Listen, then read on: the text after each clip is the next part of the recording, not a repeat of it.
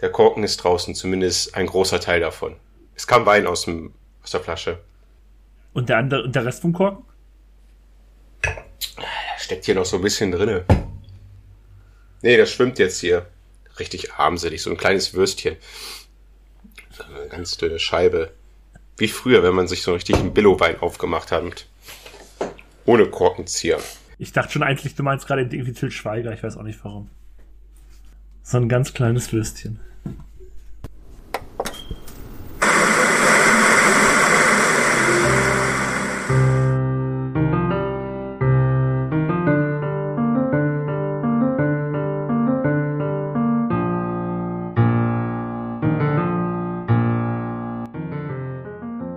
Drei, zwei, eins, let's go!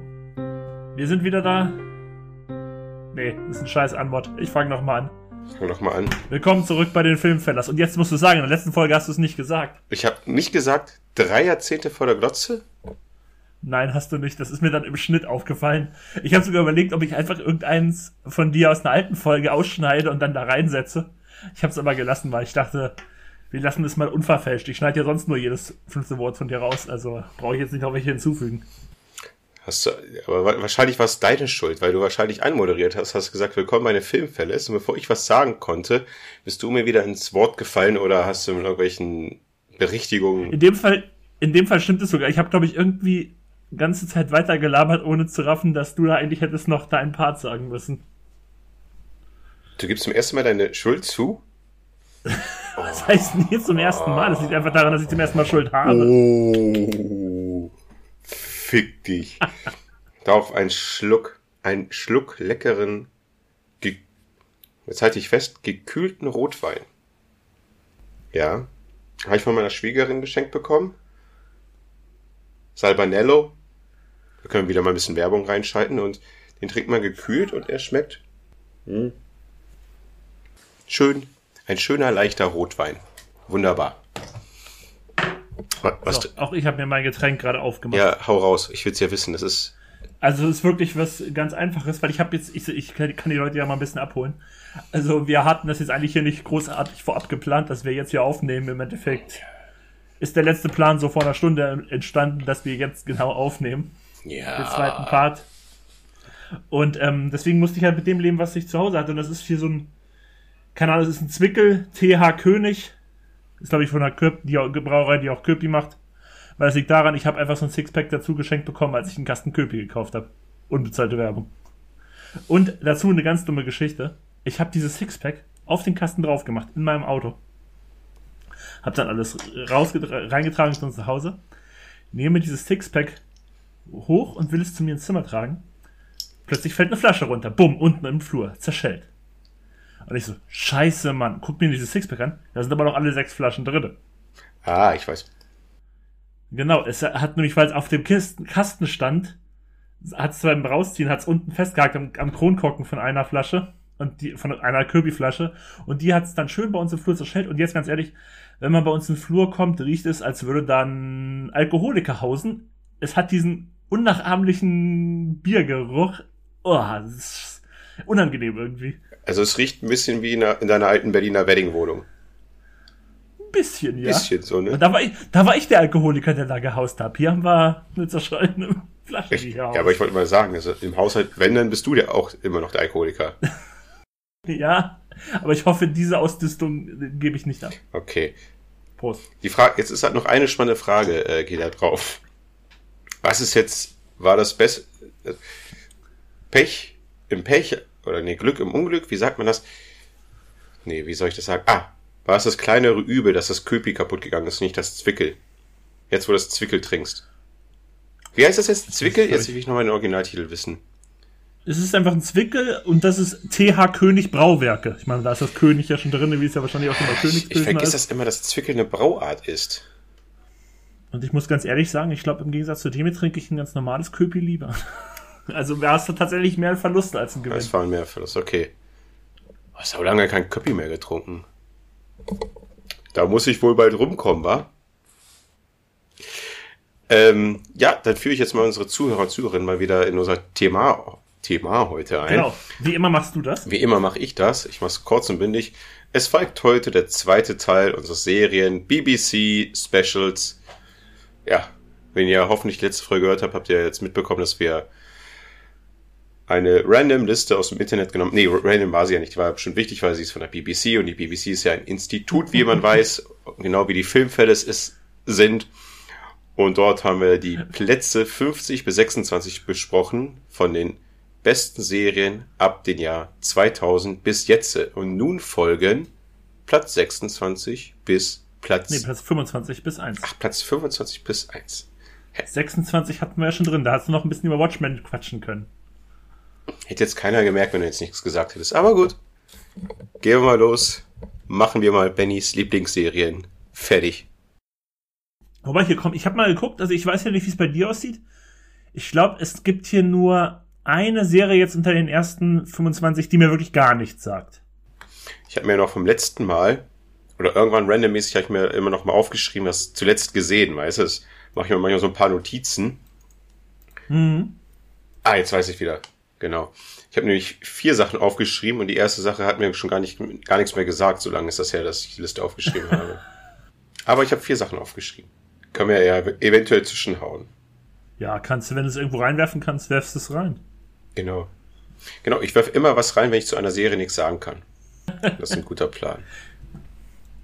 Ja, aber, also wie gesagt, ich habe ja schon gesagt, von den ersten 25, also ich sag, ich habe jetzt nicht für alle 25 oder alle 24, die ich kenne, gesehen, aber ich kenne auf jeden Fall 24 von diesen 25. Mir sagt halt nur eine gar nichts. Ah, okay. Ich weiß ja nicht, wie es, wie es bei dir ist. Ja, lass mir mal drauf. Lass dich überraschen. Okay. Okay, alles klar. Gut, dann fangen wir mit 25 an für heute an. Also wir beginnen den zweiten Part mit Platz 25. Das habe ich schon gesagt. Und zwar bleiben, bleiben bleiben wir bei der BBC. Es ist nämlich die BBC-Produktion. Habe ich auch gesagt. Und zwar geht es. Ach so, jetzt habe ich nicht gesagt, Entschuldigung. und zwar geht es um Sherlock. Mit Benedict Cumberbatch als dem titelgebenden, ja, Superbrain-Detektiven und Martin Freeman als Watson. Und ich mochte die Serie, wobei ich immer noch der Meinung bin, ey, ganz ehrlich, das sind ja meistens sind ja mal so drei Folgen. Hast du die gesehen? Nein, aber es ist für dieses typische BBC-Ding, was wir auch letztens besprochen haben. Ja, vor allen Dingen, vor allen Dingen, ich finde ja wirklich, dass, hier ist es ja ganz krass, finde ich, weil hier geht ja wirklich eine Folge irgendwie 90 Minuten. Im Endeffekt kannst du sagen, einfach eine Folge ist ein Film. Und die bringen halt immer drei Filme pro Staffel raus. Also das war irgendwie, für mich war das halt wirklich was schon eine Filmreihe fast. Wollte ich gerade sagen, ich habe die Serie jetzt nicht gesehen. Hat die Serie einen wirklichen roten Faden, wo sie über der drei ja, Folgen einen Fall bearbeiten? Nein, nein, nein. Es sind meistens, es ist meistens ein Film pro Folge, aber es gibt halt immer noch so ein paar so Nebengeschichten, die sich dann weiterziehen. Aber meistens ist es tatsächlich, okay, ich, wenn ich jetzt so sage, nee, das Ende von der zweiten Staffel und die erste Folge der dritten Staffel, die hängen auf jeden Fall noch mehr miteinander zusammen und so. Aber großenteils ist, ist, die heißen ja auch, die einzelnen Folgen heißen ja immer wie berühmte Sherlock Holmes Fälle, so von wegen die Hunde von Baskerville und all so ein Kram. Das würde ich sagen, das ist einfach modernes ja. Columbo oder sowas. Oder, ja, modernes Sherlock, ja. auch wie Columbo. Columbo hat, glaube ich, auch, wurde, glaube ich, auch in Staffeln unterteilt, aber jede, jede Folge war ja wirklich ein Film mit Peter Falk. Ja. Ja, ich mochte das als Kind tatsächlich ich auch, sehr gerne. Ich auch. Ach, das, als es total sinnlos ist, weil man gleich wusste, wer der Mörder oder die Mörderin war. Oder. Ja, stimmt. Das war, das war irgendwie so ein bisschen das Alleinstellungsmerkmal tatsächlich. Man hat bei Columbo immer am Anfang gesehen, wer, wer der Täter ist. Was es ja eigentlich so dieses, von wegen dieses Whodunit ein bisschen kaputt gemacht hat eigentlich. Aber im Endeffekt konntest du es dann begleiten, wie halt Columbo der schrullige rausgeht aus dem Zimmer. Der und dann, oh, eine Sache noch. Eine Sache. Der schrullige Inspektor Columbo. Ich habe es auch gerne gesehen, by the way. Aber kurz zu Sherlock. Also Sherlock habe ich wirklich tatsächlich auch gerne geguckt. Ich muss sagen, die ersten zwei Staffeln lieber, ich, ich weiß nicht, gibt es drei oder vier Staffeln? Ich weiß es gar nicht genau. Also die ersten sechs Filme, sage ich einmal, die fand ich auch wirklich gut. Die, teilweise, der Moriarty, der Moriarty aus der Sherlock-Serie ist meiner, mein, mein absolut liebster Moriarty-Darstellung tatsächlich, weil der war so herrlich irre. Und ich mag den Schauspieler übelst gerne, den Andrew Scott, den hat man hier und da noch in anderen englischen Filmen und so gesehen. Das war immer mein Highlight tatsächlich an der BBC Sherlock-Serie, der Moriarty. Und, also ich muss ja, ich bin ja, ich, das gebe ich auch zu, ich bin ja wirklich so ein bisschen ähm, Benedict Cumberbatch sagt, ne? Ich kann den eigentlich nicht mehr sehen. Er spielt für mich ja irgendwie immer so ein bisschen so dieselbe Rolle. Er spielt immer so dieses missverstandene Genie, das so sozial mit den ganzen Leuten nicht auskommt. Da spielt er so häufig diese Rolle. Ja. Und ich kann den eigentlich auch nicht mehr so, in dieser Rolle will ich ihn auch einfach nicht mehr sehen. Aber hier, hier war das für mich halt noch nicht so ausgenutzt und deswegen fand ich es hier noch ganz gut. Aber er spielt ja wirklich, er spielt ja wirklich immer mittlerweile nur noch kluge Leute. die aber irgendwie schrullig sind oder irgendwie von dem Rest nicht verstanden werden. Das ist ja echt seine Paraderolle und ich finde es mal interessant, wenn er mal wieder was anderes spielen würde, wie zum Beispiel in 12 Years a Slave oder so, wo er auch mal was anderes spielen konnte. Aber damals, als die Serie neu war, mochte ich sie. Das will ich, ich will das nicht unter den Teppich kehren, nur ich glaube, heute, ich weiß nicht, ob ich es mir nochmal angucken würde. Wobei die auch sehr viel gespielt hat, so mit, was dann ja auch so in den 2010er Jahren sehr in wurde, weißt du, so immer so optische Spielereien, so, dass irgendwelche SMS-Nachrichten immer so aufgeploppt sind im Fernsehen, was man dann später bei zig Filmen auch gesehen hat und so. Aber damals war es tatsächlich noch neu, als Sherlock das alles immer gemacht hat. Das war schon nicht schlecht. Ich, ich kann dazu gar nichts sagen, wirklich. Ich habe keine einzige Sekunde davon gesehen, weil ich das irgendwie langweilig fand, am England da diesen neuen Sherlock mir reinziehen. Ich habe eh keine Verbindung mit dieser mit der Romanfigur, gar nichts. Geht mir einfach komplett vorbei an mir. Dazu kann ich nichts sagen. Finde ich auch vollkommen okay. Ich muss auch sagen, wenn du dafür jetzt nicht so das Interesse hast, musst du die nicht immer sehen. Aber ich denke mal schon, wenn man dafür irgendwie, wenn man das irgendwie mag, dann kann man sich das so angucken. Das ist jetzt ja auf jeden Fall keine Nicht-Empfehlung der Serie. Aber können wir auch einfach mal weitergehen. Warte, da, da sag ich ganz kurz, was ich jetzt letzt, zuletzt gesehen habe, damit ich diesen Zettel hier wegschmeißen kann. Und zwar okay, habe ich gesehen ähm, auf ZDF, beziehungsweise in der ZDF-Mediathek, die Serie Exit. Und zwar ist eine norwegische Serie. Und zwar geht es darum, um vier Investmentbanker, also vier Bankertypen, die einfach dicke, fett Kohle haben und diese Kohle noch mehr machen wollen und ihr ganzes, also ihr Leben damit, damit einmal einerseits mh, hm, leben, aber andererseits der größtenteils ist eigentlich nur, dass sie sich komplett zulaufen lassen, zukoksen, ihre Frauen betrügen und einfach völlige Arschlöcher sind. Es ist ein wenig, es erinnert sehr an The Wolf of Wall Street. Die Serie soll eigentlich schockierend sein, aber ich glaube, an manchen Leuten kommt sie auch ein bisschen falsch rüber, weil sie denken, oh geil, die vier Typen sind mega cool reich. Ne? Das war jetzt das Problem bei The Wolf of the Wall Street. Aber bei mir hat sie natürlich, ich bin reif und erwachsen, bei mir hat sie jetzt natürlich das andere ausgelöst, natürlich diese vier Leute, beziehungsweise jetzt, wo die zweite Staffel noch rausgekommen sind, wurden auch die Frauen, deren Frauen mehr eingebunden in die Story, was meinerseits oder meiner Meinung nach sehr wichtig ist. Das haben die Hauptcharaktere noch ein bisschen mehr beleuchtet, dass es eigentlich alles sehr traurige Gestalten sind. Und nebenbei aber auch einen interessanten roten Faden erzählen, worum es eigentlich geht, was sie da für, äh, naja, Plan, beziehungsweise auch eigentlich, der eine hat einen Feind, beziehungsweise er weiß nicht, ob dieser Feind real ist, also es kommt noch ein bisschen Spannung mit rein. Aber andererseits, ich muss sagen, die, die Serie hat einen Hauptdarsteller, Hauptdarsteller, so fühlt sich zumindest an, aber irgendwie kommen seine anderen drei Kumpels über Folge über Folge auch mal mehr und mehr rein und am Ende weiß man gar nicht, geht's über diesen Hauptdarsteller überhaupt noch oder also hat, ist er überhaupt noch allein der Alleinstellungsmerkmal? Und nein, hat er nicht. Es werden alle vier beleuchtet. Und wie ich vorhin noch bemerkt habe, in der zweiten Staffel kommen sogar noch die vier Frauen oder drei Frauen noch mit ins Spiel. Und trotzdem schafft es diese Serie, jede Charaktere genug einzublenden und genau äh, genügend äh, Spielzeit zu lassen. Und es macht sehr, sehr viel Spaß, die Serie zu gucken. Also wer Lust hat mal auf etwas Neueres, vielleicht noch ein bisschen noch The Wolf of Wall Street angefixt ist, klar, es widerspricht sich mit dem Neuen, aber ist mir gerade egal. Die norwegische Serie Exit in der ZDF Mediathek. Ist schnell gesehen, ist aber nicht jetzt negativ gesehen, sondern äh, die Zeit geht gut rum beim Gucken, weil sie einfach Spaß macht. Exit. Jetzt kannst du wieder Platz 24. Ich werde ich werd mir wieder, es gibt ja so ein, zwei Leute, die sagen, geben uns mal ein bisschen Feedback. Und der eine meinte letztens auch so, ihr schweift irgendwie ziemlich oft ab. Das passt hier auch ganz gut. Ja, ich habe da aber von, ich habe am Anfang der Episode gesagt, dass ich hier meine vier Sachen reinbringen will.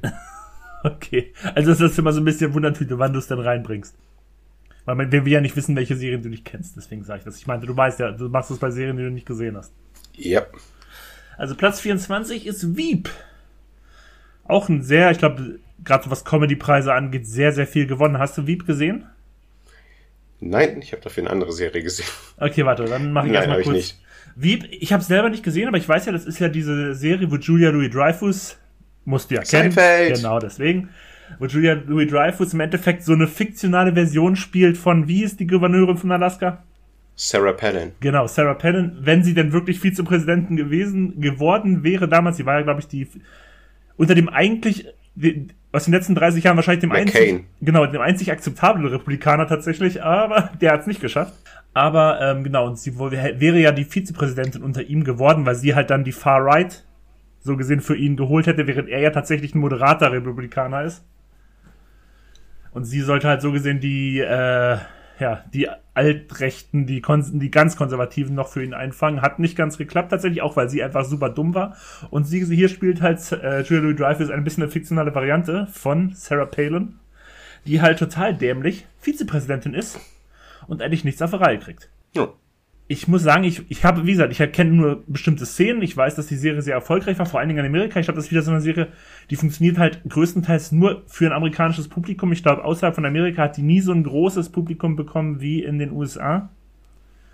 Und das einzige, die einzige Sache, die mir mal aufgefallen ist, wenn ich das Szenen rausgesehen habe, ist ja, dass irgendwie ihre rechte Hand, ihre Assistentin wird ja gespielt von der, jetzt habe ich den Namen der Schauspielerin vergessen, ist aber auch egal. Es ist auf jeden Fall die, äh. die, hieß die Wanda oder Vance oder die aus My Girl auf jeden Fall. Was in My Girl das kleine Mädchen ist. Ach. Die spielt ja, glaube ich, hier ihre rechte Hand. Anna Klamski. Anna Klamski heißt die Schauspielerin. Genau. Ja. Hat ja letztens auch eine Serie äh, mitgespielt, die Geschichte da von der ähm, äh, russischen oder deutschen Betrügerin, die in Manhattan da mhm. Anna Sotsky, Anna Sorokin. Sorokin, genau. Sorokin, ja. Aber Sorokin ist, glaube ich, der russische Name für Müller, Meyer, Schmidt. Kann sein, ja. Ja. Habe ich nicht gesehen. Ich kann nur sagen, in, welcher, in welchem Film war Sarah Palin Präsidentin? In einem Fake-Universum. Gab zwei Teile. Low Budget, sehr Low Budget Film. Keine Ahnung. Ging um eine, es ging auch um, um eine gewisse Mondbasis. Ah. Und im zweiten Teil und im T-Rex. Scheiße, Mann, wie heißt denn die Serie nochmal? Ich komme halt nicht auf Namen. Ich weiß, welche das ist, das ist ja hier mit den Nazis auf der Hinterseite des Mondes. Aber wie heißt der? Wie heißt die? Iron Sky. Iron Sky, genau. Den ersten Film habe ich genau. sogar im Kino gesehen. Ja, waren wir nicht da drin sogar? Kann sogar sein, dass wir den, den ersten. Und, und dort roch es auch nach abgestandenem Bier. ja. Weil die ganzen Punks da immer reingegangen sind. Ja, ganz kurz, was ich noch, ich habe die Serie nicht gesehen, deswegen bringe ich mein nächstes, ne, zuletzt gesehen, wieder in der ZDF-Mediathek. Fett und Fett, diesmal eine Komödie über einen ja, mit 30er, der im Leben noch nicht wirklich angekommen ist, ein Loser ist, spielt in München, Dauer einer Folge 20 Minuten und es geht halt darum, dass er mal langsam sein Leben auf die Reihe kriegen muss, kriegt er aber nicht, weil er einfach kompletter Dulli-Kopf ist. Äh, ich habe mir den Wikipedia-Eintrag jetzt nicht durchgelesen, aber die Drehbücher, ist ja langsam auch sehr modern, wurden ohne Dialoge geschrieben und es sind wohl freie Dialoge, wenn man das so mitbekommt ganz nett anzusehen, wer auf dem verkaterten Sonntag jemanden sehen will, der es nicht gebracht hat, damit man selber ein besseres Wertgefühl für einen bekommt, kann die Serie in der ZDF-Mediathek sehen. Fett und fett. So, Benny, du bist wieder. Ja, okay, wobei ich würde direkt bei 23 das Wort an dich übergeben. Du hast zwar schon einmal ausschweifend über 23 geredet, aber ich lasse dir jetzt den Raum nochmal ausschweifend über 23 zu reden, wenn du das denn möchtest. Auf Platz 23 Better Call Saul. Better Call Saul viel zu niedrig. Viel zu niedrig. Und ich glaube, die Serie ist auch ein bisschen älter, wenn sie jetzt. Nee, wann ist die Liste rausgekommen? Doch 22. 21, ne? also vor einem Jahr. Ich habe doch letzte Folge, habe ich gesagt, vor einem Jahr genau ist sie rausgekommen. Ja, aber da steht da 22 da bei Better Call Saul. Haben sie es wohl ein bisschen aktualisiert. Entweder wurde sie aktualisiert oder stand ja damals schon fest, dass sie bis 22 gehen wird. Dass die letzte Staffel kommt. Was soll ich sagen zu Better Call Saul? Derjenige oder diejenigen, die die Serie noch nicht gesehen haben, guckt es euch an, sie ist zu sehen auf Netflix. Ich glaube, zu der Geschichte, was darin passiert, muss man nicht äh, viel erzählen. Das ist halt die Vorgeschichte von dem Anwalt Saul Goodman beziehungsweise Jimmy McKill. Wir kennen ihn aus der Serie Breaking Bad. Meine Fresse, also für ein Prequel, sozusagen eine Prequel-Serie oder ein Spin, nee, eine Spin-off-Serie, eine Spin-off-Serie. Die können's. Die können's, die Serie ist super ich dachte eigentlich, bei, dass sie eventuell für manche Leute ein bisschen zu langsam erzählt ist, zu langweilig erzählt ist. Für mich natürlich nicht, aber für andere Leute. Aber ich habe es gemerkt bei gewissen Arbeitskollegen, die die Serie gesehen haben, wo ich mir dachte so, oh, der Typ ist doch eigentlich mehr so RCL Dschungelcamp gewöhnt und dem wird das sowas bestimmt schnell langweilig bei der Serie. Er hat sie auch durchgesüchtigt und er fand sie auch super. Also kommt sie auch bei er wird mir niemals diesen Podcast hören, deswegen kann ich das sagen, aber auch bei einfachen Leuten äh, gut an. und wenn man die Serie sieht, diese Charakterentwicklung, man muss halt immer auf die kleinen Sachen immer auch drauf achten. Man muss die Serie sorgfältig, man kann die nicht nebenbei gucken, man muss sie wirklich konzentriert schauen, weil da fällt einem so viel auf. Und die haben aus Jimmy McKill, später dann Saul Goodman, eine so tief ergreifende Charaktere gemacht, und die ganzen anderen Charaktere, die da noch auftauchen, besonders ein Salamanca, ein Traum. Wirklich, ich weiß nicht, ob die Serie gerade jetzt bei den Emmys abgeholt hat. Ich muss mal die Emmys mir mal noch einschauen. Glaube nicht. Das Thema hatte ich mit einem Kumpel und er meinte zu mir, er kann sich verstehen, dass die Serie so komplett nicht beachtet wird. Dann ist es ein super Kumpel, den du da hast. er hat recht. Besonders der letzte Teil dieser Serie jetzt nochmal, der hat einen nochmal richtig abgeholt und Better Call Saul kriegt von mir fünf Sterne. Wirklich, das ist, glaube ich, einer meiner Lieblingsserien. Ich kann sie nur weiterempfehlen. Ich kann nur sagen, sie ist super, sie ist super geschrieben, super Charaktere, super Bild, liebevoll, spannend und was die alles da rausgeholt haben. Ich sage jetzt aber nicht, dass sie besser ist als Breaking Bad. Ich will nicht so einen Vergleich machen. Wenn mich jemand fragt, und findest du die besser oder die besser? Sie stehen für sich alleine da. Mein Wort zu Better Call Saul. Das war's, kannst weitermachen. ich wollte dich noch weiterreden lassen. Und dann komme ich gleich zu Platz 22. Ähm, da dann, hätte, dann hätte ich ja, dann hätte ich ja nur verkackt. In äh, Platz 22 hast du witzigerweise, glaube ich, in der ersten Ausgabe ja noch gesagt, diese Serie wird bestimmt noch weiter oben kommen. Und sieh da, sie ist auf Platz 22, nämlich Black Mirror. Diese, ich nenne sie jetzt auch mal Anthologieserie, wo jede Folge ein anderes Thema hat, was sich ein bisschen so mit ja, wie sagt man das? Dispo Disputie. Dystopie. Wenn Zukunftsvisionen Dystopie. auch so ein bisschen technisch versiert meist, oftmals nicht immer tatsächlich, aber es hat so ein bisschen auch Gesellschaftskritik schon zur Jetztzeit, aber auch in Die letzte Staffel fand ich nicht mehr ganz so gut. Die erste Staffel war ja, glaube ich, eine reine britisches Fernsehen, dann kamen sie zu Netflix oder zu, auf jeden Fall woanders hin. Das merkt man auch. Das die erste Staffel hat noch ein deutlich geringeres Production Value, so. Das sieht noch nicht ganz alles so fett aus, wie es dann die späteren Staffeln tun. Es sieht nach England aus. Genau. Allerdings hat die trotzdem auch coole Folgen. Also das will man, muss man, sollte man auch nicht unterschlagen. Auch die waren schon cool, die Folgen. Wahnsinnig gut. Ja, und jetzt kam aber auch schon wirklich lange nichts mehr, ne? Also ich kann nur sagen, hast du noch was zu Black Mirror zu, äh, zu sagen? Erzähl erstmal du. Ich, ich guck gerade mal ganz kurz, weil. Super erste Staffeln. Wie du schon gesagt hast, es soll ja eine, eine, eine Zukunftsdystopie, Dystopie sein. Dystopie, oh, genau. Dystopie. Meine Jetzt Worte gefallen mir besser. ähm, naja, und jedenfalls zeigt sie natürlich ja schon das jetzige Bild. Sie soll ja das jetzige Gesellschaftsbild kritisieren. Die Serie bringt es natürlich auch raus mit diesem ganzen Technik-Firle-Franz, was da zu sehen ist, was auch gute Ideen haben pro Folge. Aber es ist einfach nur eine Kritik an dem heutigen Stand der Dinge. So gut wie sie ist, macht sie einen natürlich auch sehr schlechte Laune. Also man hat da keinen Wohlfühlkern. Bis auf die letzte Staffel. Weil da fing es an, ich weiß noch, die USS Callister Folge. Das war die vorletzte U Staffel. Das war der vorletzten schon? Ja, die fand jetzt war Staffel 4, die fand ich noch größtenteils gut. Staffel 5 fand ich dann leider nicht mehr so.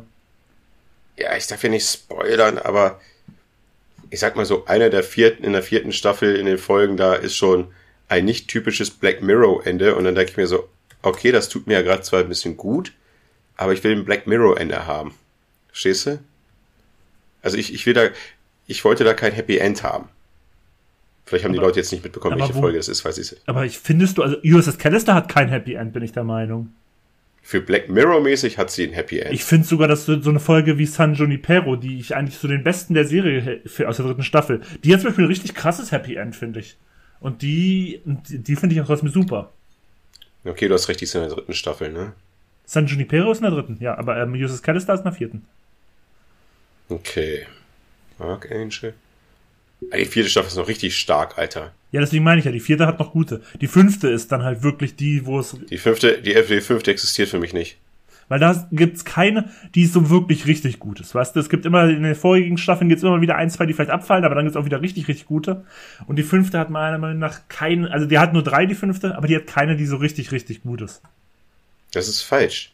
Die hat drei schlechte Folgen.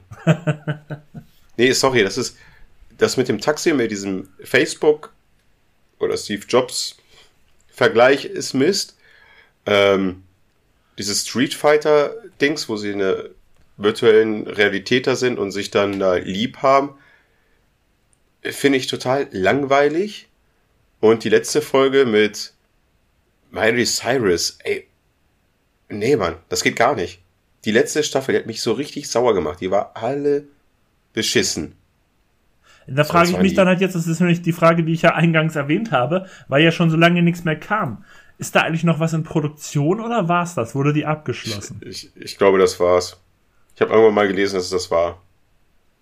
Hast du einen Film gesehen, Bandersnatch? Ja, den fand ich okay tatsächlich. Man, man, tu, ähm, man äh, klickt dann ja auch mal hier und da rum, guckt nochmal, wie es mit ein paar anderen Sachen ausgegangen wäre oder gelaufen wäre.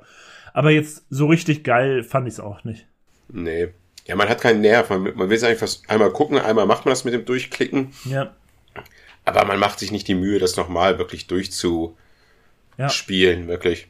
Also für die Leute, die es noch nicht kennen, Bandersnatch ist halt so ein, eine Zeit waren bei Netflix interaktive Filme ganz beliebt glaube, das kommt von den Kinderfilmen her. Ja, Bandersnatch, ich glaube, Bandersnatch kommt ja von diesen, von diesen Büchern, wo man dann irgendwas gelesen hat und dann, wenn du jetzt das und die Entscheidung triffst, geh auf die Seite, wenn du jetzt die und die Entscheidung triffst, geh auf die Seite. Ich glaube, da kommt dieser Name Bandersnatch her. Ja, so ist ja das Spiel im Film und jedenfalls, man guckt halt diesen Film und wie du schon gesagt hast, Benny, dann kannst du halt mit oder durch deine Fernbedienung entscheiden, okay, gehst du jetzt in dieses Therapiecenter oder bleibst im Auto sitzen. Drück nach Programm Plus oder Programm Minus. Irgendeine Tastenkombo haben sie da, was funktioniert auf jeden Fall äh, einwandfrei. Und lauter Entscheidungen werden da halt einem selber überlassen. Man weiß nicht, was das für Auswirkungen haben. Und es am Ende thematisieren sie es ja auch nochmal, wenn du ein gewisses Ende erreicht hast, wie äh, hm, kompliziert oder wie, wie, was für ein Riesenkonstrukt das eigentlich sein kann, wenn du so viele Entscheidungen hast. Das ist ja auch im Film her hat der Typ, ist ja so, spielt in den 80ern und Anfang 90er Jahre, dass er ein Computerspiel programmieren soll, genau nach dieser Art her, nach diesem Rollenspiel-Charakter, irgendein so Rollenspielname hat das dann. Wahrscheinlich wird das der eine Zuhörer, Zuhörerin wissen, was jetzt für, wie dieses Spielart heißt. Und er hat dann, kriegt dann auch vor die Probleme, dieses Spiel zu entwickeln, weil das halt zu komplex ist. Mit diesen ganzen Entscheidungsfreiheiten. Und dann braucht er ein paar Drogen und sonst was ja, war nicht schlecht, war eine nette Spielerei, aber nicht zu vergleichen mit den ganzen Folgen der ersten vier Staffeln. Hast du denn eine Lieblingsfolge bei Black Mirror? Witzig, ich habe vorhin auch überlegt, ob ich dir diese Frage stelle. Aber ich habe ja vorhin ne? schon, ich erinnere, es ist schwer. Ich habe ja vorhin schon zum Beispiel gesagt, dass ich die San Junipero sehr mag, weil die irgendwie das mhm. eine der wenigen Feel-Good-Folgen ist, finde ich, von, von Black Mirror. Ich mag White Christmas sehr. Mhm. Aber das ist auch so ein bisschen Special-Folge, ne? Das genau. ist ja so, so wie so ein Weihnachtsfilm mit ähm, Dan Harp. John Hamm. John Hamm. Dan Harper ist als, als die Charaktere bei Mad Men, ne? Don, Don Draper. Don Draper, ah, okay, alles falsch. Alles, war alles wieder Aber falsch. Ich, es, ich sag mal so, es gibt viele, die ich mag. Ich mag, ich mag, ähm, Wiedergänger, mag ich sehr. Oh, die finde ich nicht gut. Nee? Ich mag ja, zum Beispiel, nee. Äh, Komm mal, warte, warte, wir gehen jetzt mal vorne durch. Wir gehen jetzt mal von unten durch. Wir haben die ersten Plätze so schnell durchgekapert hier. Jetzt schweifen wir mal ein bisschen ab. Okay. Die Wille des, die Wille des, der Wille des Volkes. Das finde ich, als allererste Black Mirror Folge war das eine sehr gute Folge tatsächlich, weil die auch mal so richtig, die hatte mal so richtiges Shock-Value, ne, was dann spätere vielleicht nicht mehr ganz komplett so hatten. Genau. Ich fand sie auch gut. Es geht ja darum, dass der Premierminister etwas machen muss, um die Prinzessin zu retten. Genau. Und die Prinzessin, wie man da sieht, das das Königshaus hat in England oder Großbritannien einen sehr hohen Stellenwert. Aus vielleicht ganz ohne Norn bei den Schotten und natürlich bei unseren irischen Freunden, aber die sind ja nicht Großbritannien. Denen ist es, glaube ich, alles herzlich egal und würden sich nicht drei Tage lang Angst stellen, um den Sarg der Queen zu sehen und sich von seiner Queen zu verabschieden. Ey, die sind doch bescheuert, die Leute da. Sorry. also, die Tote bei Ehrenheiten, ja, alles gut, hier, schon gut. Aber ähm, nein, will ich nicht machen. Gut. Starke erste Folge, richtig guter ähm, Start für diese Serie und Ja. hat Spaß gemacht. Die zweite Folge ist die mit Daniel Kaluuya, ne? Die mit dem, die, die finde ich okay, das Leben als Spiel, aber ich finde die jetzt auch nicht so geil. Die finde ich so mittelmäßig, tatsächlich. Oh ja. Die hab ich letztens aber irgendwie mal wieder gesehen. Ja, die verarscht halt so ein bisschen auch dieses Starship, äh, American Idol, British Idol. Aber die ist wirklich traurig, ne? Da leben sie halt in dieser Ja, Gro- genau. Man weiß nicht, wo die leben und und die müssen halt äh, sitzen da auf ihren Sportfahrrädern, müssen da irgendwie Strom erzeugen. Das ist ganz gleich hier hierar, hi, hierarchisch eingeteilt. Was ist Hierarchisch. denn los mit dir? Hierar, das ist, liegt an dem Rotwein. ich. Hierarchisch. Ja, ist ja gut, Dankeschön. Und Hierarchisch. ja, ist ja gut, ich sag's nicht. Und sie können halt ihrem Schicksal da entfliehen, wenn sie einer Castingshow als Gewinner hervorgehen, wo drei Jurymitglieder sitzen, die sehr, sehr eklig sind. Also wirklich Arschlochmenschen pur sind und naja. Fand ich ganz in Ordnung, ja, die Folge. Die dritte Folge der ersten Staffel, das transparente Ich. Ähm, Fand ich super. Ich habe die leider nicht mehr ganz so vor Augen. Also ich weiß noch, worum es da grundsätzlich geht, aber ich habe leider die Folge per se nicht mehr ganz so. Ich weiß auch nicht mehr, wie ich sie fand, um ehrlich zu sein.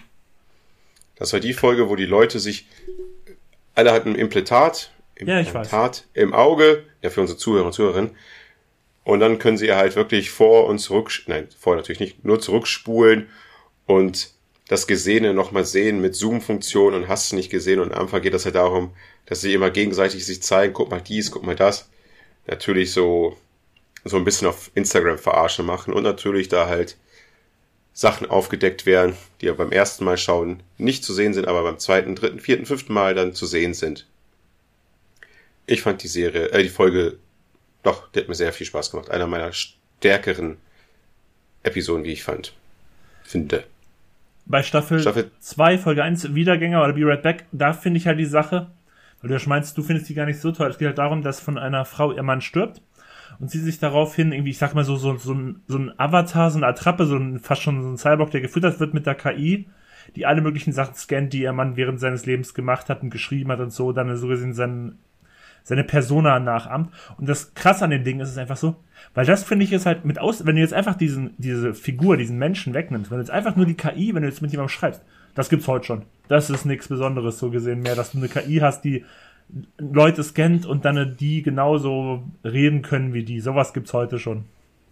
Ich sag doch, das, das zeigt keine Zukunftsversion, sondern äh, die jetzige Welt, Break Mirror. Ja. Böse Also du meinst, Achso, du meinst die, die Chatprogramme auf der Kundenportalseite Ja, chatte ich gar nicht mit echten Menschen? Ja, Ja, die ich sind weiß. Doch ein bisschen schlechter, aber ich glaube schon, dass, Ja. also ich, es gibt ja vor allen Dingen, es gibt auch diese eine App, weiß noch, die hatte vor ein paar Jahren so einen Hype, da fütterst du auch irgendwie jemand, unterhältst dich so gesehen mit einer KI und die fütterst du so gesehen immer mehr mit mehr Infos über dich und irgendwann kannst du dich richtig mit der unterhalten. Ich habe nur vergessen, wie die hieß. Da gab es letztens, ein Fer- hab ich auch vergessen, aber da gab es letztens auch so eine äh, Fernsehreportage. Da haben sie es genauso gemacht. Haben sie nur lauter Fakten von diesen Menschen gesammelt und dann praktisch mit einer Schauspielerin diese Charaktere wiedergegeben. Da saß sie dem Original gegenüber und das Original so war total entsetzt. Ja, das bin ja ich, eins zu eins. Sowas in der Art. Ja, gibt's schon. Zweite Folge, Böse neue Welt. Eine Frau wacht ohne Erinnerungs ohne Erinnerung in einem Haus auf und wird auf einmal so ein paar Details sind in der Wohnung oder im Haus zu sehen, was ich noch nicht erklären kann, was es eigentlich sein soll. Leichte Puzzleteile kann man so sagen. Und auf einmal wird sie von einfach von Menschen äh, verfolgt, die so einen Sack über dem Kopf haben, mit so einem komischen Symbol, so eine Art Ah, das, Mistgabel. ich musste mich erst Und mal sie- überlegen, ah, die Folge war richtig krass. Oh, die war richtig krass. Und sie muss sich halt ähm, weglaufen vor diesen Menschen, die sie jagen. Da muss ich sagen, das war für mich eine der krassesten der ganzen Serie. Die war sehr krass, besonders es war auch sehr gruselig, wenn sie auf einmal da jemanden gesehen hat, eine, einer ohne Maske und der sie nicht verfolgt hat, aber dort einfach mit einem Handy stand und die ganze Szenerie gefilmt hat. Und da gab es immer mehr und mehr Leute, die die ganze Szenerie gefilmt haben. Und sie fragt sich, wieso, warum zum Teufel filme, die, filme ich die Leute und helfen mir nicht. Und ich werde gejagt und keiner hilft mir. Und dann ab Mitte oder im letzten Drittel der Folge wird erklärt, warum das so ist. Ja, ja. Eine sehr, ja. ja, für mich auch sehr krasse Folge. Mindfuck-Folge, also richtig. Das kann man. Ich weiß, ich habe ja mal gesagt in einer vorigen Folge, wenn man sagt, dass ein Film oder eine Serie oder irgendwas einen mindfucking Twist hat, ist das eigentlich ein Spoiler, weil wenn man es nicht weiß, dann erwartet man es auch meistens nicht, aber bei Black Mirror darf man es machen. Ist einfach geil. Bei Black Mirror, bei der Folge, Eben. du hast ja nicht zu viel verraten. Genau. Und was heißt Mindfuck? Ich meine, am Anfang passiert das und sie weiß nicht warum. Ja. Und es wird ja erklärt. Deshalb, ich finde, es ist kein Mindfuck. Ja, aber es ist halt auch irgendwie ein Twist. Und ich, ich wie gesagt, ich finde, ich finde, jemandem zu sagen, der Film hat einen Twist oder so, ist ein Spoiler, auch wenn man nicht sagt, was der Twist ist. Ich finde, es ist kein Twist. Na gut, okay. nächste Folge. Eine schwache Folge. Ja, finde ich auch. Die Waldo-Kandidatur ist meiner Meinung nach auch äh, eine schwache Folge. Da geht es halt darum, dass ein Cartoon-Bär sich tatsächlich für politische Ämter bewirbt und zur Wahl aufstellen lässt und dann auch gewählt wird. Bin ich kein großer Fan der Folge. Ja, ich glaube, der soll halt ein bisschen ähm, charakterisieren, was diese ganzen populistischen Parteien da so rausbringen, weil diese Comicfigur oder dieses, diese Animation einfach nur komplett scheiße labert, aber die Leute halt komplett drauf abgehen. Und egal, was die Gegenkandidaten machen, sie haben keine Chance gegenüber diesem Waldo. Ist sehr politisch, aber irgendwie, die Figur hat echt abgenervt. Ja, dann, ähm, ja, so ein Spezial steht hier. Äh, White Christmas ist halt tatsächlich auch so, spielt mit verschiedenen Realitäten. Es sind eigentlich zwei Geschichten, die erzählt werden. Man sieht einmal, äh, da sitzen zwei Männer in einer Waldhütte, draußen ist Schnee und man weiß gar nicht, warum diese beiden Männer dort in dieser Waldhütte sitzen. Der eine wirkt auch ein bisschen leicht verkatert, der andere sitzt da eher sesshafter drinne und Herr seiner Sinne sozusagen und die beiden fangen an, sich zu unterhalten. Und ja, der, meine, der andere meint so, ja, woher kennen wir uns doch? Wir kennen uns doch. Und derjenige, der, der da halt sortierter sitzt, sprich, wie heißt der Schauspieler nochmal? Das müssen wir nochmal sagen. John Hamm. John Hamm, genau. Der führt dieses Gespräch ein wenig an. So kann man das sagen. Und im, es werden so zwei Geschichten erzählt in dieser, eine etwas längere Folge. Ich glaube, das ist sogar so mit die längste Folge von Black Mirror. Ja, genau, genau. Das ist, glaube ich, über zwei Stunden sogar. Sieht man ihn, wie er am PC sitzt und über, ja, so wie wir beide, über Webcams ähm, mit mehreren Leuten, einer anderen Person, die gerade in einem Restaurant sitzt und dort ein First Date hat oder ein Blind Date hat, über den Abend helfen möchte. Oder seinen Spaß ein bisschen dabei haben möchte. Und das sind halt diese zwei Geschichten, die sich halt entwickeln. Und besonders die Geschichte, die in der Waldhütte stattfindet, ist sehr, sehr krass. Ja. Also deswegen auch einer unserer Lieblingsfolgen. Ja. Aber mehr erzähle ich nichts. Genau. Staffel 3. Staffel 3. Auch schon mittlerweile wahr geworden. Erste Folge abgestürzt im Original Nosedive. Geht halt oh. im Endeffekt, dass mit Bryce Dallas Howard als Hauptrolle, ja, dass halt Menschen so ein bisschen so Social Rankings bewertet werden, mäßig, so, und dadurch dadurch geht es ihnen in ihrem besser, Leben besser, wenn sie eine gute Bewertung haben oder schlechter, wenn sie eine schlechte Bewertung haben und mittlerweile in China ja Realität geworden. Ganz genau. Das heißt, Bewertungen, wenn du jetzt unter vier Sterne Bewertung hast, kannst du, sag ich mal, nicht mehr im Zug erste Klasse fahren und solche Faxen genau. oder bekommst schlechtere Mietautos und sobald du in der Abwärtsspirale bist, bist du komplett in der Abwärtsspirale. Also es ist einmal gruselig, wie sie halt total freundlich ist am Anfang überall und dann ist es noch gruseliger, wie sie halt durch ein Missgeschick auf einmal so ein Abwärtsstrudel geriet und einfach nichts dafür kann und durch Unbeholfenheit und Na Naivität immer weiter runter sackt. Eine nette Serie oder Themenauswahl zu Sachen Social Media Bewertungen. Was an der Folge so interessant ist, die ist ja auch irgendwie so deutlich bunter, finde ich, gestaltet als viele andere Folgen. Die Folge hat generell so sehr satte Farben, sehr viel bunte Farben. Satte Farben, genau. Und das, ich finde, die hat einfach schon so optisch tatsächlich so ein, aber die Farben werden auch immer so, es wird auch immer alles dunkler, so, so weiter ihr Rating halt runtergeht, desto unschöner sieht das auch alles aus. Am Anfang ist, so, ist sozusagen hier die heile Welt äh, genau. Vorstadtleben. Ja. Genau aber auch eklig, weil die so sättigsten sind. Das ist wie bei, weißt du, warum mich das ein bisschen jetzt gerade erinnert, wo du das so sagst? Black Hole Sun, won't you come? Na, na, na, Eins der verstörendsten Musikvideos ever. Ja, aber satte Farben sind auch erstmal zu sehen. ja, das stimmt. Die nächste Folge muss ich jetzt gerade. Das war, ist die Folge mit mit White Russell, dem Sohn von Kurt Russell, als in der Hauptrolle. Und zwar, mhm. ähm, da geht es ja um diesen reisenden Amerikaner. Ich muss sagen, im Nachhinein, ich habe hier noch so ein, zwei Sachen, die mir da im Kopf geblieben sind, aber ich muss auch sagen, das ist eher eine der uninteressanteren Black Mirror-Folgen. Ja. Es geht nämlich darum, dass er dann für eine Art Videospielunternehmen äh, so einen Job bekommt, wo er das irgendwie testet und dann äh, ist er halt da drinne. Auf einmal wird es ein schlechter Trip. Genau, genau. Genau, er kriegt, er, genau. er kriegt so, so einen Armring, Ar- nee, so einen Kopfring aufgesetzt und landet in so einer com computeranimierten Welt und auf einmal wird die so ein bisschen realistischer und erlebt so einen kleinen Horrortrip. Solide, Genau. aber Mittelfeld von Black Mirror. So, was haben wir jetzt? Die dritte. Mach, was wir sagen. Shut Up and Dance. Ähm, ich lese mir gerade die Zusammenfassung durch. Ach du, ja. War das die mit dem Jungen in der Haupt, also mit dem Jungen so gesehen als ersten oder? Genau, das ist ein kleiner Teenager oder Mhm. ja, Teenager, sage ich mal,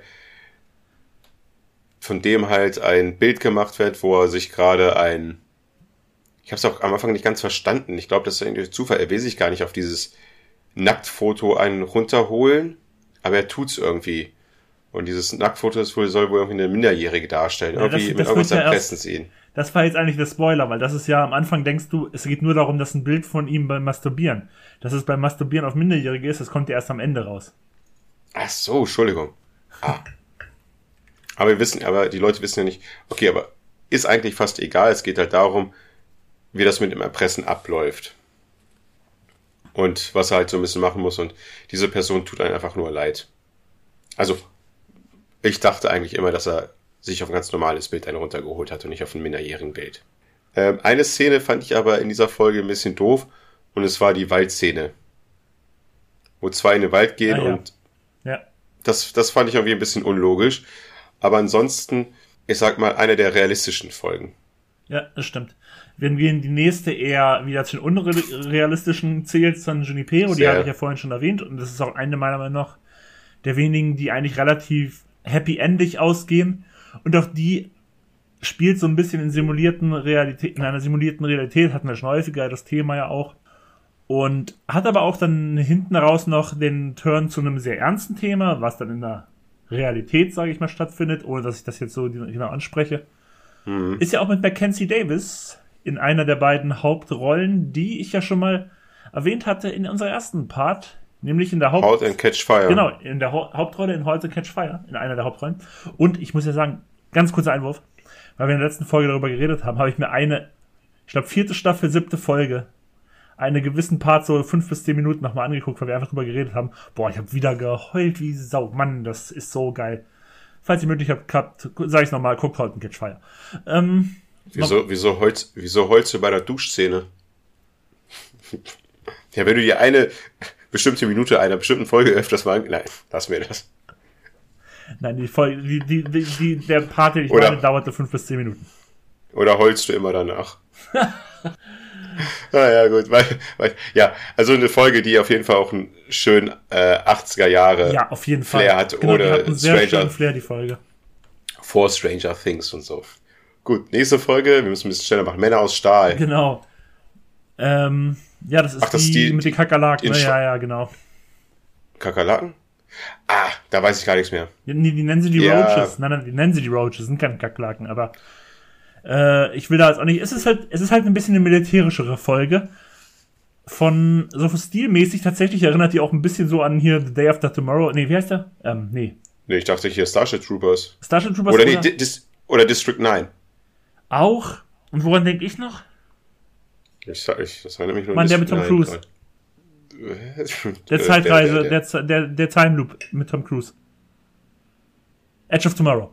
Ah. Ach so, Ich finde auch so das stilmäßig. habe ich nicht gesehen. Boah, hast du was verpasst, der ist echt gut. Äh, hab ich gehört. An der Folge kann ich mich nicht erinnern. Ich kann also nichts sagen, ähm, wie ich sie fand. Also hier auch kleiner Spoiler. Spoiler-Alarm. Der Film, also diese, die, ich, ich nenne jetzt die ganzen Black Mirror-Folgen Filme. Diese Folge lebt halt auch ein bisschen davon, ein Twist so. Ich weiß nicht, hast du das Spiel? Playstation-Spiel aus deutschen Landen? Shooter? Oh, ich hab einen Namen heute, ey. Far Cry? Nein. Uh, Spec Ops The Line. Und ähm, ich muss sagen, der Twist in Spec Ops, der erinnert auch ein bisschen an den Twist in dieser Folge. Ich muss die Folge mal sehen, weil ich will mich jetzt selber nicht spoilern und ich lese mal gar nicht durch, was da passiert. Ja, nächste Folge von allen gehasst. Fand ich jetzt nicht so gut. Das war das, das Ding mit den Bienen. Ach ja, die Bienenfolge, ja, nee, die ist bei mir auch eher so abgespeichert als die Was? Bienenfolge. Genau, also kurze Folgenerklärung ist Menschen, die halt im Internet auf einmal voll den Hass abbekommen, weil Shitstorm, so wir irgendwann mal bekommen werden, und das, auf einmal sterben sie. Die haben auf einmal mega Kopfschmerzen, auf einmal explodiert was im Kopf oder der Fremdkörper im Kopf verursacht, dass sie sterben. Und dann kriegt man so raus, es sind halt äh, mechanische Bienen. Nämlich in der Zukunftsversion äh, Version sind schon alle natürlichen Bienen ausgestorben oder fast alle. Und sie werden halt durch ähm, künstliche Bienen ersetzt. Und diese künstlichen Bienen sind irgendwie so manipuli manipulativ, dass sie halt durch irgendeinen Shitstorm, warum auch immer das so gesteuert wird, das findet man am Anfang ja logischerweise nicht raus, die meistgehasste Person umbringen. Ich fand die Folge schwach. Mir hat sie keinen Spaß gemacht. Reden wir jetzt eigentlich schon eine Also halbe Folge, eine halbe Stunde über eine einzige Serie. Ja. wir müssen mal ganz kurz. Okay, die vierte Staffel sagen wir nur gut oder schlecht. USS Callister. Hat Ich fand die okay. Genau, die hat Spaß gemacht. Die, es ist ein bisschen, kann dir ein bisschen so, hat ein bisschen Star Trek drinne und auch so ein bisschen so, auch wieder real, äh, simulierte Realitäten. Und ich fand die okay tatsächlich. Äh, einer der Folgen, die sich äh, auslöst dadurch, dass sie sehr spannend ist. Ja. Ob sie schaffen oder nicht, pipapo. Zweite Folge Archangel. Tatsächlich, ich glaube, das ist eigentlich eine der unspektakulärsten, aber ich finde die mega. Die fand ich richtig krass eigentlich. Ich finde die sehr, sehr gut. Das Ja. heißt, ähm, es geht darum, dass Archangel, es gibt ja auch Angel, es gibt ja dieses komische Programm, mit dem man Kinder überwachen kann. Müssten wir uns eigentlich damit auskennen, aber naja. Die leben auch so, ne? Alle noch da. Alle noch da. Ein Chip, der Tochter ein kleinen Chip eingesetzt wird, soll es ja auch schon geben und die Mutter da sie dadurch halt komplett überwachen kann. Man kann sich vorstellen, dass das Kind irgendwann später diese Geschichte nicht so toll findet. Egal, wir machen schnell weiter. Folge Nummer drei, Krokodil. Welche waren das nochmal? Das war auch die Folge, wo jedes Objekt alles nochmal sehen kann. Also jeder hat irgendwie, also das, was du alles die gesehen ist hast, das, das, jemand- die ist das, doch, doch, doch, doch. Die, hat, die, die passt zu dir, die hat sagt- schöne Häuser und schöne Landschaften. Das ist eine Folge für dich. ja, aber auch eine krasse Geschichte. Ja. Und ein Hamster. also wirklich, die Folge hat richtig reingehauen. Ich fand sie sehr gut. Wie fandest du sie? Gut. Äh, Hang the DJ. Ah, die, Oh, ich glaube, die war. die, oh nee, die war scheiße. ich fand die nicht scheiße, aber ich fand auch die Idee besser, als wie es dann letztlich alles so ausgegangen ist und so. Also ich fand die Folge, es geht halt im Endeffekt um eine Dating-App, die, ähm, die angeblich den besten Partner rausspuckt und wie das dann so läuft. Und naja, ich fand die okay, aber ich fand die nicht durchgängig gut. Wir haben einen Kumpel, der hat bei ähm, Tinder einen besseren Wert. Grüße gehen raus nach Königslutter. äh, Folge Nummer 5, Metalkopf, Metalhead. Ich glaube, das ist eine der Metallkopf. umstrittensten Folgen. Ich glaube, da gibt es viele, die lieben die und ich glaube auch viele, die finden die richtig scheiße. Ich finde sie, ich finde sie schön. Mir macht sie Spaß. Schwarz-Weiß gedreht und ich fand sie gut. Ja, es Es geht, halt darum, darum, dass sie- Roboterhund, einfach du fließt von einem Roboterhund die ganze Folge lang. Kannst du einfach so Ja, aber diese, die, die- diese, diese Roboterhunde gibt's schon. Ja, ja, Also diese. Metall, äh, Genau. Militärgeschichte da. Und die letzte Folge, Black Museum. Ist ein bisschen auch wieder so viele Folgen in einer Folge, die dann vielleicht irgendwie auch hier und da noch hier und da zusammengehören und wie sie dann zusammengehören und ich mag die. Ich mag sie auch. Manche Geschichten sind stärker, manche Geschichten sind schwächer. Aber sie macht Spaß, weil das halt so ein schöner Abschluss ist von Black Mirror. Genau. Die Hauptgeschichte hat natürlich auch eine Geschichte in sich, das Black Museum. Und natürlich ist, man muss die Augen offen halten, weil man dort manche Symbole oder manche Gegenstände wieder erkennt, die man aus früheren Episoden schon mal gesehen hat. Genau, und über die fünfte Somit haben wir nur Staffel vorhin- 5. haben Reden wir nicht, reden wir nicht, reden wir nicht. wir haben ja vorhin schon kurz erwähnt, Striking Vipers irgendwie im Beat'em Up sich kennenlernen und verlieben, nicht so toll. Langweilig, Taxi-App hier mit dem, ja, so ein bisschen Uber, Facebook-mäßig und dann mit dem Besitzer da. Ja, Noch langweiliger. Ich muss sagen, nee, ich muss sagen, das war für mich die beste der Staffel, äh, der fünften Staffel, aber ich, die war trotzdem nicht gut. Und dann halt die letzte, wie gesagt, irgendwie so mit, Genie. genau, mit Puppen, die irgendwie nach dem Popstar nachempfunden sind, der, der dann von Miley Cyrus gespielt wird. Die war leider auch nicht so gut. Ich fand die jetzt auch nicht komplett scheiße, aber auch gut war sie auch nicht. Ja, ich fand sie komplett Dreck, Alter. Ich muss sagen, von der dritten, von der, von der fünften Staffel fand ich die erste war die schlechteste Folge tatsächlich. Nee, äh, da mache ich hier nicht so ein Pest- oder Cholera-Scheiße. Da bin ich auch nur so sauer, dass ich alles scheiße finde. So, dann gehen wir mal wieder zurück zu unserem Hauptthema. Nachdem wir jetzt einfach mal über eine halbe Stunde über was anderes geredet haben. ja, es war Black Mirror. So. Wir mussten mal einmal über Black Mirror reden in. Hatte ich nicht ein Solo über Black Mirror gemacht? Nein, hattest du nicht. Du hast eins über Love, Death and Robots gemacht. Ah ja, stimmt. Ah, das ist meine Podcast-Idee. Wollte ich gerade sagen, kannst du ja mal eins machen. Hm. Du, du bist ja auch der Nächste dran mit einem Solo. Retz mich nicht. Retz mich nicht, ich bin voll mit Rotwein. Ich mag nie laufen. Okay, nächster nie Platz. 21. Curb Your Enthusiasm. Ich glaube, im Deutschen hatte die Serie teilweise diesen schrecklichen Namen Lass es Larry. Ah. Ja, da, da müsste ich ja wieder ins Spiel kommen, aber ich habe die Serie leider nicht gesehen. Genau, es geht halt um Natürlich. Larry David, einem der Co-Producer von Seinfeld. Der, der Macher von Seinfeld Genau. sozusagen, ja. Der halt hier so ein bisschen, es ist so eine, auch eine fiktionalisierte Version von sich selber, wie er dann, ja, wie er dann neuen, versucht, neuen Stoff zu schreiben und wie er mit seinem Leben klarkommt und wen er dann so trifft. Da kommen auch sehr viele berühmte Hollywood-Köpfe drin vor in der Serie. Ich habe die Serie immer nur so ausschnittmäßig gesehen. Ich weiß, die läuft bei HBO. Ist ja immer schon, Mhm. ist ja schon immer so ein Qualitätsmerkmal, sage ich jetzt mal. Hat, glaube ich, auch einige Golden Globes für beste, beste Comedy hier so Serie bekommen. Und Emmys, glaube ich, auch ich kann, ich weiß nur, dass die immer noch läuft. Und das finde ich einfach so erstaunlich, weil wann, wann, wann, mal, wann ging die los? Steht doch hier. Die ging doch los 2000 und die läuft halt immer noch. Die hat aber, glaube ich, nur 10, Boah, krass. 10 oder 11 Staffeln. Das heißt, die kommen nicht jahresmäßig. Die kommen halt immer so ein bisschen, Ja, aber das ist doch gut, dann lassen sich halt ein bisschen äh, mal Pause, genau. gehen was trinken und dann sagen sie, haben wir wieder Bock, haben wir wieder Ideen? Jo, machen wir. Ich habe die Serie nicht gesehen, weil ich habe halt kein Sky Athletic, kein Wow. Hast du nicht gesehen und dadurch kann ich sie leider nicht sehen. Ich habe einmal eine Folge gesehen. Ich sage jetzt nicht, warum ich sie gesehen habe, aber ich konnte sie sehen und ich musste lachen und ich ärgere mich ein bisschen, dass ich sie nicht sehen kann. Noch nicht. Weil ich glaube, das ist ein bisschen meins, weil ich ja ein kleiner Seinfeld-Fanboy bin und Ich glaube, Ich glaub, so, so von dem, was, ich habe, wie gesagt, ich habe ein bisschen was gesehen, wenn noch nicht viel. Ich glaube, von dem, was ich so gesehen habe und auch so weiß, ich glaube, so, das wäre tatsächlich was, was dir sehr gut gefallen könnte. So wie ich dich und auch mit deiner Liebe zu Seinfeld und so einschätze und so zu dem Humor. Ja, ja. Ich glaube, das wäre doch was, was dir gut gefallen würde. Ja, ja, deswegen, das muss ich irgendwie noch irgendwie noch hinkriegen. Gut, dann kommen wir zu. Ich finde, aber ich finde, lass es Larry eigentlich ganz gechillter Name. Ja, ja, es ist Finde nur ich immer so, schlecht. Ja, es ist ja tatsächlich auch okay. Es ist nur irgendwie so, ich finde irgendwie Curb Your Enthu- Enthusiasm, weil das so schwierig aus, also für uns Deutsche auch so auszusprechen ist vielleicht teilweise, finde ich es irgendwie, es bleibt mir im Kopf. Ich weiß auch nicht warum. Ja, aber allein deswegen finde ich das selber persönlich besser, dass es heißt, lass es Larry, weil ich tue mir das jetzt nicht gerade an, nochmal das zu sagen, ey. Curb your curb your. So, dann kommen wir nämlich jetzt, habe ich vorhin angeteased, die einzige Serie unter den Top 25, die mir einfach gar nichts sagt, heißt The Thick of It. Ist wohl eine britische Sitcom mit Peter Capaldi in der Hauptrolle.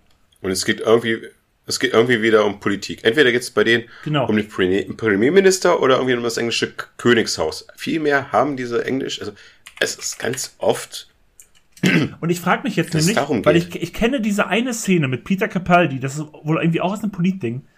Es gibt da so, so, so ein Video, so, so eine Szene, die habe ich irgendwie 10.000 Mal gesehen. Und ich frage mich jetzt nämlich, ob die aus dieser Serie kommt. ich bin hier gerade auf der Wikipedia-Seite von The Thick of It. Mhm. Und auf der englischen, weil es in der deutschen Version keinen Artikel davon gibt. Und Related Shows ist Weep. Ah, ist das vielleicht irgendwie daran angelehnt? Also? Ja, ich glaube, das ist, es ist, genau, es ist, glaube ich, so, ähm, ja, ich habe schon wieder falsch gesagt. Scheiß drauf. Ich schiebe das heute auf dem, ich schiebe das heute auf dem Wein heute. Ähm, sowas wie The Office. Ja, okay, dann, dann erklärt das auch. Ne, dass, dass jedes Land sein eigenes Mhm. Ding da hat. Okay, dann erklärt das auch so ein bisschen, worum es dann wahrscheinlich in der Serie geht. Nee, weil ich muss irgendwie die ganze Zeit immer dran denken, ich kenne nämlich so, gerade so Peter Capaldi, der ja hier die Hauptrolle spielt. Ich kenne so ein paar Videos und so, wo er sich immer so aufregt und sowas. Und das hat irgendwie so ein politisches Setting. Deswegen denke ich mittlerweile, ah, das sind schon Szenen aus dieser Serie. Oder nee, Ja. es sind Szenen aus In the Loop. Weil In the Loop sagt mir wieder was. In the Loop ist wohl der Film, der daraus mal entstanden ist aus der Serie. Ja. Über Platz 19 haben wir schon mal geredet. Lost. Richtig. Lost. Soll man zu Lost noch was sagen? Ich meine, ich, ich, ich, ich, ich kann jetzt mal hier witzigerweise einhaken, weil ich, ich weiß nicht mehr, in welcher Folge das war. Da habe ich erzählt über Lost, dass ich gerade äh, mir die Videos vom YouTuber anschaue, der Lost zum ersten Mal guckt und das immer so folgenweise kommentiert und sonst was. Und ich habe das tatsächlich vor ein paar Wochen abgeschlossen, oder er hat es abgeschlossen und ich habe es dann dementsprechend auch abgeschlossen. Deswegen habe ich es jetzt so gesehen dieses Jahr nochmal durchgeschaut. Und was sagt er zum Ende? Äh, so wie ich ihn dann deute, er, er mochte es auch nicht so gerne wie den Anfang, aber er war schon auch sehr deep in it dann, so vor allem so die ersten vier Staffeln und sowas. Und da kann ich halt voll relaten, man. Die ersten zwei Staffeln, die waren halt richtig geil. Drei und vier fand ich halt auch noch gut, aber dann halt die letzten zwei, die haben es halt dann wirklich so verkackt. In meinem, in der Retrospektive sage ich immer noch, dass ich die ersten vier Staffeln so genossen habe, dass ich die Serie nicht komplett hassen kann, weißt du? Ich mag die halt immer noch irgendwie, weil ich die ersten vier Staffeln echt so gerne geguckt habe. Die hat für uns Türen eröffnet. Aber das Ende, ja, ich, dass sie da keinen so schönen runden Abschluss, das, das ist halt dann tatsächlich meiner Meinung nach auch ein Mango. Allerdings muss ich auch echt sagen, das war halt. Mango. Mango, Mango. ja, Mango. Eine ne Mango. Eine Mango war das. ja. Aber das wäre so ein Internet-Meme. Wenn wir, wenn wir wirklich mal richtig viele Zuhörer wären, das wäre die Chance für ein Internet-Meme. Lost ist eine Mango. Ja, Lost hat eine Mango. So. Ähm. Ja, und. Wobei, die haben ja viele Mangos gegessen, oder waren es Papayen? nee, Mangos. Halt. Das ist auch so ein Ding, von was haben die sich eigentlich alles ernährt, ey? Die müssen noch voll das mega. Ja, irgendwann kamen ja auch noch diese, diese Lieferung, da die Dama-Lieferung, die kam ja auch dann noch. Irgendwie wurden in der zweiten Staffel mal so gezeigt, dass die immer wieder kommen, aber anscheinend. Ja, na gut. Woher über die ganzen Lost-Fehler. da mal Initiative, dass es seit 30 Jahren nicht mehr gab. Aber egal, andere Geschichte. Ähm, das, das, das wird aber, es gibt ein Webvideo, wo es erklärt wird. Ah, okay. Okay, die Webvideos kenne ich nicht alle. Ja. Wobei das noch nicht wirklich logisch ist, aber egal, lass mal weitermachen, bevor wir uns hier wieder. Ja, aber ich, ich, ich kann nicht, ich, ich weiß nicht, ich will auch nicht zu viel Negatives über Lost sagen, weil ich, ich fand das damals. Ich sag, Lost geil. ist super. Ey, war. Damals hing man da so, boah, ich habe mich teilweise da, damals noch in StudiVZ-Gruppen rumgetrieben, wo sie darüber hm. diskutiert haben, was, was denn jetzt hier, für was steht, was hier eine Dings, äh, Theorie und hier eine Theorie und ich fand das damals mega geil. Ich, ich war im Lost Forum und bei StudiVZ, da war ich ja auch Lost, die offizielle Fangruppe. Ich so, wow, das ist die offizielle Gruppe, Alter. das ist die offizielle Lost-Gruppe. Es gibt keine anderen echten da, ne? Es gibt nur die. Ja. Es, es, aber es, es, es war zu viel bei Lost. Es hat einen überschlagen, wenn ich, wenn ich drüber nachdenke, wo sie über die, an der Insel vorbeigeschippert sind und auf einmal sehen sie eine Statue wo, ähm, ja. wo noch der Fuß zu sehen ist. Und auch so riesig, das muss das eine, ja, warte mal, da, Statue gewesen sein. Ja, warte, da muss ich was sagen. Das ist halt so ein bisschen, es war too much.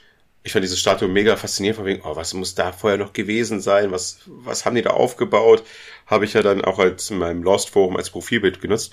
Aber ich kann mich noch an die Stelle erinnern, wo Sahid gesagt, nee, von wegen, oh, habt ihr diese Statue? Die muss ja mindestens so und so viel Meter hoch gewesen sein. Und Sahid guckt die Truppe nur an und sagt, auf sein gebrochenem Englisch oder gebrochene Deutsch. Ja. Aber was mich wundert, warum hatte die Statue nur vier Zehen? Ja. Und, und warum wird das doch so mit eingefügt? Ja. Keine Ahnung, vielleicht hat sie Mickey Mouse gebaut oder so. Was soll denn das? Was, warum, das ist eine fette Statue war da mal. Und er sagt das so, oh Gott, die hatte nur vier Zehen. Weißt du, das hättest du auch du sein können. Keinem Arsch wäre das aufgefallen, dass es ja vier Zehen sind, außer bei dir, du kleiner Autist, du. Aber das ist so, so diese kleine Moment, wo man gesagt hat, macht, das war zu viel ein Mysterium und hier noch und da noch.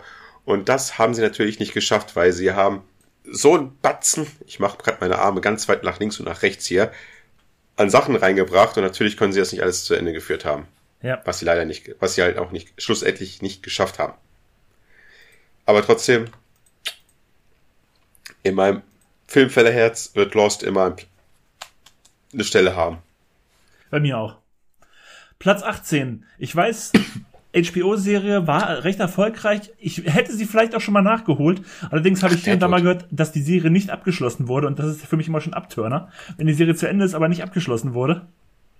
Und zwar nee, geht das es, geht gar nicht. Ja, genau. Und zwar geht es um Deadwood. Das ist, glaube ich, eine Western-Serie mit Timothy Oliphant und Ian McShane so ein bisschen, ja, ich glaube, so ein bisschen kannst du echt schon sagen, so, es war, ist halt eine typische HBO-Serie, wie sie zur damaligen Zeit kam, meinetwegen Sopranos, The Wire, sonst was, die halt im Wilden Westen spielt.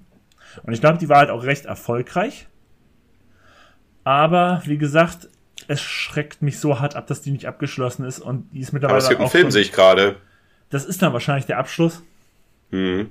Aber ich bin dann einfach, weiß ich nicht, ich habe das, das turnt mich ab. Dann konntest du die Vision nicht durchbringen, dann interessiert es mich vielleicht auch nicht mehr ganz so vor allem, weil die Serie jetzt auch mittlerweile schon fast 20 Jahre auf dem Buckel hat. Da bin ich raus. Ich werde die wahrscheinlich auch nicht mehr nachholen. Nein, nein.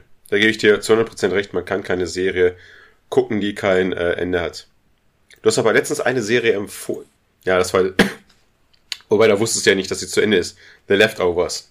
Die kommt heute noch. Ja, aber die hat auch kein Ende, ne? Doch, natürlich. Die hat ein richtig geiles Ende. Die hat ein abgeschlossenes, die ist auf drei Staffeln angelegt, die hat drei Staffeln. Ach so, dann hat Lea sie aus irgendeinem anderen Grund nicht gesehen. Ach, ich glaube, das, das, das, das war jetzt so abge, abgespaced irgendwie da. Mit den ganz komischen Leuten da. Ach, lass nicht wieder über Leftovers. Ich merke es gerade, wir haben das letzte Mal auch über Leftovers diskutiert, obwohl ich die Serie nicht gesehen habe. Ja, dann nachher Ah, werden wir noch aber ich mal, glaub, werde ich nachher werde ich noch mal ein paar Sätze darüber verlieren, aber es kommt erst noch, weil so wie es verdient hat, ist die sehr weit vorne hier vertreten. Also zu Deadwood kann ich nichts sagen, ich habe sie nicht gesehen. Okay, kommen wir jetzt Platz Platz 17. 17. Habe ich damals geliebt. 30 Rock. Comedy-Serie von und mit Tina Fey. In der Hauptrolle spielt hat Tina Fey, die ja auch, bevor sie selber sehr viel Schauspielerei gemacht hat, war sie ja selber ganz, ganz lange Sketchschreiberin für Saturday Night Live. Und im Endeffekt geht's halt bei der Serie um nichts anderes. Sie ist halt Gag oder sie ist halt so die ähm, Chefwriterin für eine fiktionale Sendung, die ist wie Saturday Night Live. Im Endeffekt hat sie da sehr viel aus ihrem eigenen Leben in diese Serie reingebracht. Dann hast du dann noch irgendwie Alec Baldwin, der den Chef spielt von eigentlich einer Firma, aber dieser Firma gehört halt auch dann ähm, NBC und somit auch die, die Serie. Du hast Tracy Morgan, der mit Tracy Jordan im Endeffekt nur eine fiktionale Version von sich selbst spielt. Der nervt, oder? Ja, schon. Aber ich muss sagen, diese Serie hat so viele geile Gags, vor allen Dingen im Zusammenspiel zwischen Tina Fey und Alec Baldwin, dass ich die wirklich bis heute immer noch sehr, sehr, sehr gerne mag. Die ist ja auch, glaube ich, von Lorne Michaels, der ja auch mit der Chefproduzent von Saturday Night Live ist. Ist. Er ist auch noch weit vorne in der Produktion dabei. Und also wie gesagt, also ich kann eigentlich nicht viel Schlechtes über 30 Rock sagen, was ja angelehnt ist an 30 Rockefeller Plaza, ist ja das Rockefeller Center letztlich, so der Name ist halt nur, Tonight on the NBC. Ach, ich liebe dieses. Da hab ich ein Foto von hängen in meiner Wohnung von mir und dem. genau, und das, das spielt ja Gebäude. auch in diesem NBC, also was in dem Rockefeller Plaza ist ja auch NBC drinne und das spielt halt auch alles da. Ich habe die Serie nicht gesehen, mir geht diese Wackelkamera auf die Nerven. Ich werde sie wieder nicht nachstellen, diese Wackelkamera, nicht, dass wieder ein Mikrofon bei mir hier rausploppt oder sowas. Das wollen wir hier nicht. Hm, Die lief irgendwann mal im Fernsehen, kannst du nicht sagen. Warst du, als du in New York warst, in diesem NBC-Studio drinne? Nee, ich, ich war nur, ich war nur, ich war nur on top of rock. Ich war also oben drauf, aber ich war nicht im Studio drinne. Ja, wir sind da drin ein bisschen rumgelaufen. Also in diesem Fanshop waren wir da und uns ein bisschen die Gänge da angeschaut. Ich wusste gar nicht, wie weit man noch gehen darf, konnte. Aber es hat schon eine coole Atmosphäre da. Das Ja. habe ich sehr gemocht.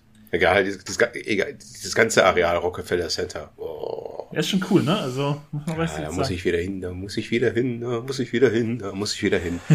Ich muss auch sagen, einer meiner absoluten Lieblings. Ich weiß, das ist eigentlich ein total billiger Gag, aber wie gesagt, ich mochte gerade vor allen Dingen immer das Zusammenspiel zwischen Tina Fey und Alec Baldwin.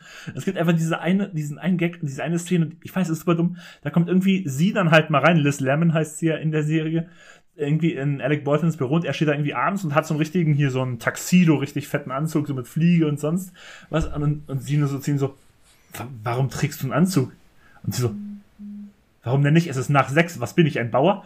Ich weiß nicht, ich, das ist so dämlich, aber ich fand es einfach so herrlich. Aber er, er ist so sophisticated, er ist so dieser aus ganz hohem Hause. Das fand ich irgendwie immer so witzig, die beiden im Zusammenspiel.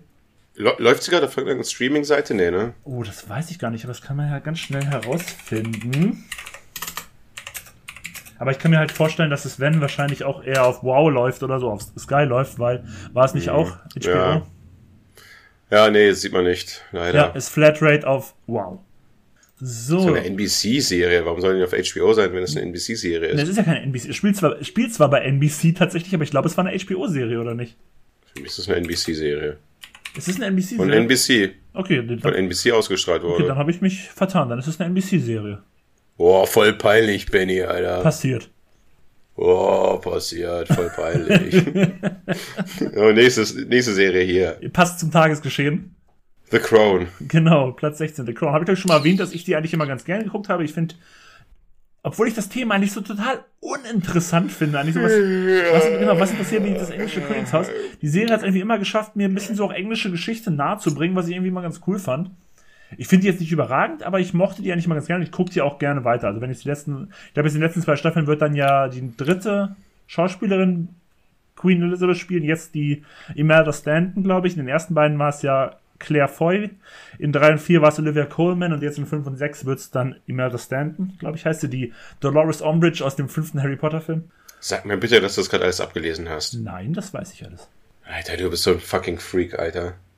Was ist los mit dir? Ich kann mir irgendwelche Wörter, die vor mir sind, nicht richtig vorlesen. Ja, Gott sei Dank habe ich einen Bart. Aber, Aber ich. Und ich weiß jetzt, in der fünften Staffel wird ja die ähm, Elizabeth, Elizabeth. Sag mal, bist du Autist oder sowas? Wie konntest du das alles so runterrattern? Ich weiß es nicht, ich merke mir solche Sachen. Ich kann mir nicht merken, wann meine Kinder Geburtstag haben, aber das merke ich mir. Heftig, Junge, Alter, ey. Unnormal. Und ich weiß ja jetzt, in der fünften Staffel wird ja, glaube ich, ich glaube in der letzten Staffel, das weiß ich jetzt nicht mehr, wie die in der vierten Staffel hieß, die Schauspielerin der Lady Di, aber jetzt in der fünften Staffel wird sie ja gespielt von Elizabeth Debicki. Das ist ja auch die Frau aus dem Tenet. Die haben wir Tenet zusammen im Kino gesehen, die Blonde. Mhm. Die große Blonde. Und da freue ich mich irgendwie drauf, weil ich mag die Schauspielerin tatsächlich. Ich fand sie ein bisschen kalt. Das passt dann, finde ich, irgendwie zu Diana Spencer auch ganz gut. Also ich, ich habe weiß jetzt, du hast ja vorhin auch schon mal ein, zwei Slats gesehen, reingeworfen, werfe ich jetzt auch mal eins rein. Ich hatte zuletzt äh, Spencer geguckt. Von Pablo Larraín. Aber der ist, der ist, Spencer ist mit der Kristen alten Stewart. von Twilight. Genau, Kristen Stewart, ja. Ne? Ich muss sagen, ich habe ja schon damals bei Jackie, ist ja derselbe Regisseur wie bei Jackie, über Jackie O, Jackie Kennedy. Ähm, ich wusste, dass du noch irgendwann mal diesen Film hier wieder reinbringst. Du kannst nicht ohne. da verschlucke ich mich wieder. Aber ich muss sagen, ich mochte, jede, Jackie jede, mehr als Spencer, wollte ich nur sagen. Weil Spencer ist noch langsamer und kommt noch weniger zum Punkt als, als Jackie. Und Jackie, finde ich, kommt irgendwie noch richtig geil zum Punkt. Deswegen mochte ich Spencer weniger. Okay, ich habe mir jetzt ja Gedanken gemacht, ob ich mal irgendwann mal Spencer äh, anschaue, weil ich das fand ich eigentlich mal so uninteressant, so den Stil des Films, aber gut, das muss ich mir nicht angucken. er war mir wirklich schon, also ich, anderer Freund, der vorhin noch meinte, wo, du vorhin noch meintest, guter Freund, weil er meinte, dass Better Call Saul übergangen wurde. Der meinte, mhm. er mochte Spencer, er mochte irgendwie den Stil, hat ihn voll reingezogen. Mich hat er irgendwie verloren, ja. weil das zu langsam war. Aber vom Stil her, weißt du, was ich meine? Ich habe nur den Trailer gesehen und ich mochte den Stil. Hm. Kannst, aber wie gesagt, ich glaube, ich glaube, für dich wäre es dann, das wie gesagt, also ich, ich, fand ja schon Jackie gut und für dich meintest du, es wäre dir keine Story, weil es eigentlich keine Story gibt. Spencer hat noch weniger. Okay, und ich meine, du merkst ja gerade, ich habe überhaupt keine Tuchfühlung mit diesem englischen Königshaus. nee, genau. Aber dann können wir Du merkst ja gerade, ich habe ich hab keine schlechten Witze die ganze Zeit hier gerade parat und ich habe auch keine Hasstirade darüber. Weil du einfach nichts drüber weißt. Dass, dass, dass man so, so eine Kolonialherrin da jetzt traurig ist, dass sie abgedankt ist. Also, was, komm, weiter. okay, weg von The Crown, aber von mir eine Empfehlung. Ich mag die Serie. Ich weiß noch, eine ganz kurze Einwurf noch. Es gibt diese eine Folge mit dem Erdrutsch. Da muss ich ganz ehrlich sagen, ich weiß nicht, zweite Staffel oder so, keine Ahnung, wann die jetzt genau war. Boah, da musste ich echt ein bisschen schlucken. Die Folge ging mir echt ans Herz. So, nächste, nächste, Folge, nächste Serie hast du gesehen, glaube ich. Ich habe sie auch gesehen. God save the King. Hat kein Flow, ne? Nein. God save the King. God save King Charles. Platz 15 hm, der BBC. Ich habe sie gesehen, du hast sie gesehen. Chernobyl. Ich glaube. Miniserie. Eigentlich, ich glaube eigentlich fast alle haben sie gesehen, weil das Ding hat man sich echt nochmal. Das Ding habe ich mir Glaubst gekauft du? auf Amazon Ich glaube nicht, dass sich das so alle angeguckt haben, bin ich ganz ehrlich. Ich glaube, das ist auch zu schwermütig so für viele. Oh, es ist so super, ey. Ja, also, das es ist auf jeden Fall so bitter, es ist so, ja, es ist, ja. Echt? Ja, genau. Das, das, das, tut einem echt weh überall. Tschernobyl, also ich glaube, bei dem Namen muss man jetzt nicht unbedingt erklären, worum es geht. Es spielt halt ähm, Tag zu Tag oder Woche zu Woche da, wie sie nach diesen Vorfällen oder nach diesem Vorfall da halt agieren und wie diese Mascherie da funktioniert hat. Wirklich super gedreht. Also ich kann da keine Schwäche dieser Serie mehr erkennen, erklären. Selbst in den Sachen, die nicht so passiert sind, wie sie wirklich waren. Sprich, in dieser Serie gab es ja beispielsweise diese russische oder sowjetische hm, Wissenschaftlerin. Die gab es ja nicht. Ja. Die haben sie erfunden. Da erklären sie dann aber am Ende, erklären sie, kommt nochmal so ein Text, die und die Person ist fiktiv, die gab es nicht. Sie, sieht, sie steht aber sinnbildlich für alle anderen Wissenschaftler und Wissenschaftlerinnen, die dort wirklich mitgeholfen haben. Wir konnten bloß halt nicht jeder Person Raum in dieser Serie geben, weil das Es geht einfach nicht. So, immer logisch. Ja. Und sie soll aber die Leute halt darstellen. Und ich denke mir, was für eine wunderschöne und tolle Idee haben sie daraus gemacht. Daher ist der Realitätsfaktor extrem hoch. Superbilder ist jetzt ein bisschen falsch zu sagen. Richtige, düstere, realitätsnahe Bilder wurden einem gezeigt. Mit den Liquidator Liquidatoren, mit diesen Leuten, die da oben den Schutt runterbrechen mussten innerhalb von 30 Sekunden, diese ganzen Gesteinsbrocken oder was war denn das? Da ist ja scheiß, welches Gestein ist es, da wieder in den Reaktor reinschmeißen. Mega gruselig. Und auch, glaube ich, ich will jetzt nicht so der Philosoph sein, aber besonders jetzt in den Zeiten, die wir aktuell leben und paar schlaue Köpfe, die jetzt sagen, ja, natürlich brauchen wir die Reaktormeiler noch weiterhin. Leute, das ist nicht die Zukunft. Ich will ja nur ganz kurz anmerken, wir hätten in gewissen Teilen Deutschlands vielleicht mal ein paar Windräder hätten aufstellen können. Mr. Söder, I talk to you. Bildnis, Windräder. Aber über Bayern darf ich ja nichts mehr sagen. Ich wollte gerade sagen, du in Bayern, na, Vergangenheit. Platz 14, habe ich glaube ich schon mal erwähnt, liebe ich sehr die ersten drei Staffeln. Atlanta vom Schauspieler und auch Musiker Childish Gambino, Donald Glover.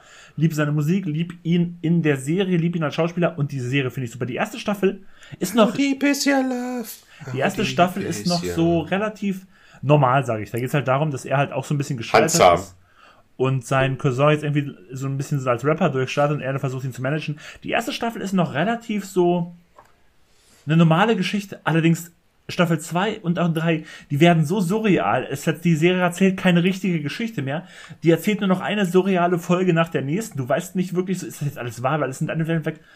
Es sind nur noch Anspielungen auf ähm, kulturelles Leben in Amerika, der Umgang mit People of Color, der Umgang mit Rapmusik und auch andere Sachen. Das ist alles so meta. Ab der zweiten Staffel hat die Serie überhaupt eigentlich so. Es geht nicht mehr darum, irgendwie eine Geschichte zu erzählen, es geht nur noch darum, Kommentare abzugeben zum amerikanischen Leben. Er hat teilweise Folgen drin, die überhaupt nichts mit anderen Folgen zu tun haben, wo kein einziger Schauspieler aus dem Originalcast drin ist, weil so ein bisschen Black Mirror-mäßig ist dann so äh, zwei, drei Folgen in einer Staffel drin.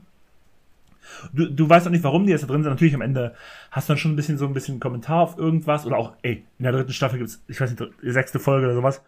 Da war eine Folge, so wieder auch so eine Folge, die so komplett aus dem Nichts kam, mit keinen Schauspielern, die man kennt. Und die am Ende einen so creepigen Cliffhanger oder Twist hat, wo ich am Ende mit Gänsehaut da saß und mal wieder richtig Angst hatte bei einer Serie oder einem Film. Diese dritte Staffel gibt es ja seit ein paar Monaten auf Disney Plus.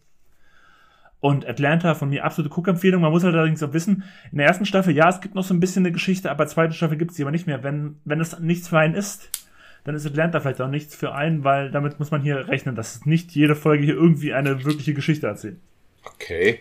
Ich weiß, dass du mir die, ja, ich weiß natürlich, natürlich weiß ich es.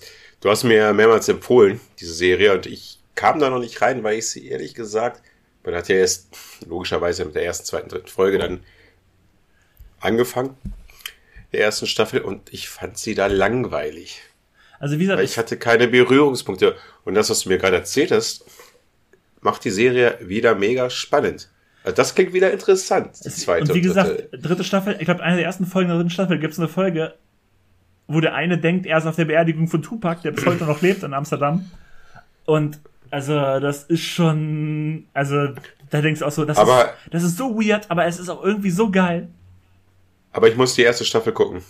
Naja, ich finde schon, dass die erste Staffel einen guten, Nein, also, was ich damit meine, könnte ich theoretisch einfach mit der zweiten anfangen. könntest du auch. Rein theoretisch ja. Aber die erste Staffel Ja? hat aber auch, hat aber auch so, dann muss man hier Paperboy, der so gesehen sein Cousin ist, der Rapper, der gerade durchstartet, kommt zu so einem Charity-Basketball-Spiel, wo er gegen Justin Bieber spielt. Justin Bieber ist hier aber irgendwie so ein kleiner Schwarzer, der voll von sich eingenommen ist. Und das wird halt auch nicht angesprochen. Der ist halt einfach schwarz, ist ein Riesenstar und der ist Justin Bieber.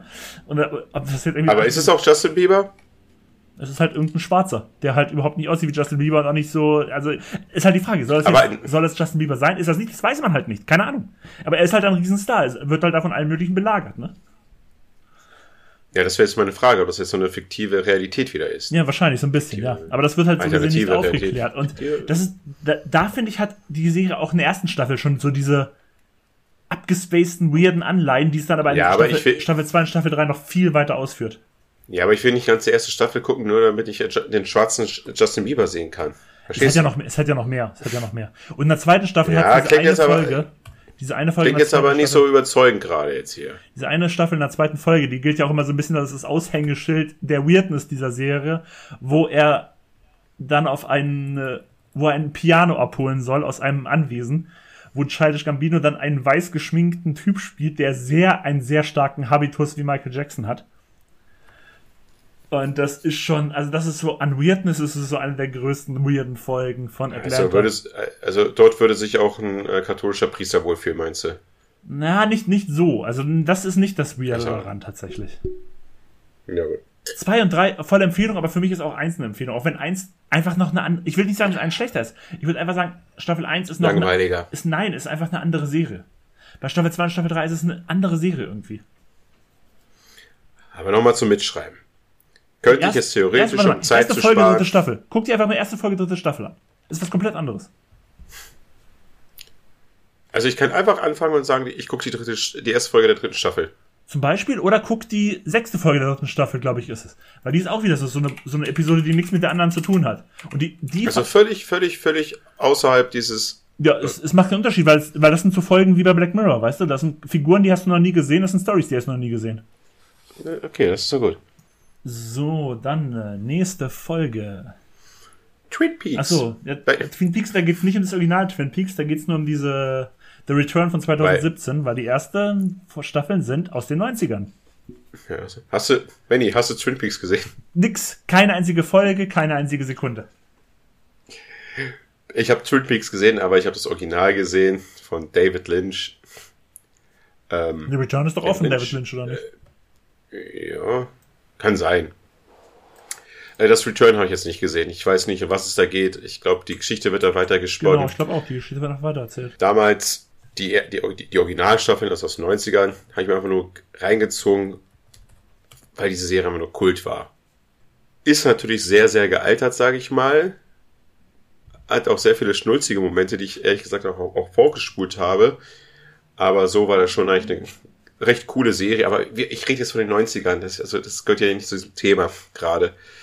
Ähm, ich kann zu dem Return leider nichts sagen und mich hat der auch noch nicht wirklich abgeholt. Also ich bin jetzt nicht hinterher und sage, oh, ich muss jetzt wissen, wie die Geschichte weitergeht. Weil ich glaube, das, das ist nicht mehr dasselbe irgendwie. Es ist nicht mehr der Flow der 90er Jahre, auf den irgendwie Akte X irgendwie aufbaut und andere Mystik-Serien, Horror-Mystik-Serien es hat keinen Vibe mehr. Glaube ich. Kann ich nicht beurteilen. Daher, ich glaube, es hat halt sehr viel, ich glaube, es hat halt sehr viel von dem David Lynch, was David Lynch auch ausmacht, was ja auch seine Filme so ausmacht. Dieses kryptische, dieses weirde, so. Surreale ein wenig. Genau, das, genau. Hat, das hat es halt auch schon total inne. Aber dann kommen wir mal weiter. Platz 12, wieder mal eine HBO-Serie, wie sehr, sehr viele Serien hier vorne tatsächlich, muss man ja sagen. Six Feet Under. Ich glaube, das ist halt eine Serie, auch Dramaserie, sehr so HBO-esque, über eine Familie im äh, Bestattungsunternehmen. Bestattung. Genau. Auch ein mit einem jungen Michael Steve Hall hieß der so. Der Dexter-Schauspieler, glaube ich, auch, der hier den schwulen Sohn gespielt hat. Und was ich davon, ich habe ein bisschen was gesehen. Ich kenne witzigerweise die Endszene mit dem Lied auch. Okay. ich habe davon gar nichts gesehen. Gar nicht. Ich, ich weiß, dass die Serie mal auf Fox lief, aber Genau, und die war ja auch super erfolgreich damals in Amerika. Und ich glaube, die war auch damals so, gerade zu Anfang der 2000er, so, dann auch mit Sopranos, The Wire, Six Feet Under. Das waren damals so die ganz großen HBO-Serien damals. Und, ähm, wie hieß diese Gefängnisserie auf HBO Oz, die auch schon Ende der 90er kam? Boah, die ist aber sehr alt schon, ja. Ja. Ja, die war auf jeden Fall schon in den 90ern. Aber die hatten in Deutschland keinen Erfolg. Genau. Ja. das war so damals Oder die Phase. Wurde gar nicht, glaub, gar nicht ausgestrahlt. Ja, das war damals so die Phase, wo HBO wirklich so diese großen Dramaserien nacheinander rausgeschissen hat. Das machen sie heute immer noch, aber ich bin der Meinung nicht mehr ganz so in dem krassen Umfang, wie sie es so Ende der 90er, Anfang der 2000er gemacht haben. Weil heutzutage gibt es einfach viel mehr von so vielen anderen Plattformen und Anbietern. Damals hattest du halt wirklich so diese einen Sender, der halt so für diese Qualitätsserien stand. Heute kriegst du Qualitätsserien, oder auch Qualitätsserien von anderen Outputs. Out, ja. Aber wie gesagt, HBO ist immer noch so. Hm. Aber so zu Six Feet Under kann Ding. ich halt auch nicht so viel sagen. Aber. Platz 11 hast du sogar schon mal drüber geredet und ich lasse oh, dir auch jetzt wieder das Wort. Oh, es geht um die oh, animierte oh. Serie Bojack Horseman von Netflix. Ist doch von Netflix. Dank. Ja. Also ist sie, nur, ist sie nur in Deutschland von Netflix oder ist sie auch generell von Netflix? Was weiß ich, ist eine Netflix-Serie. Ich glaube, es ist eine Netflix-Serie. Erzähl du. Interessiert keinen Arsch, wenn die da Doch gedreht hat, Junge. Ach, du.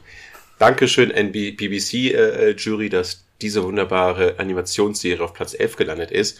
Bojack Horseman. Ja, man sagt einfach so, was man sieht am Anfang ist einfach ein Zeichentrick-Pferd, was in äh, Hollywood lebt, mit ganz anderen viel, mit ganz anderen Tieren. Und man denkt sich so, was soll der Scheiß eigentlich? Aber natürlich hat diese Serie einen weit, weit viel tiefgründigen Sinn. Es ist halt, man spricht hier von einer anthropomorphen, Anthropomorphen. Anthropomorphen, Entschuldigung, sprich diese ganzen Pferde, Katzen, äh, Vögel, Krokodile, alles sind halt vermenschlicht, leben in dieser Welt auch mit echten Menschen zusammen.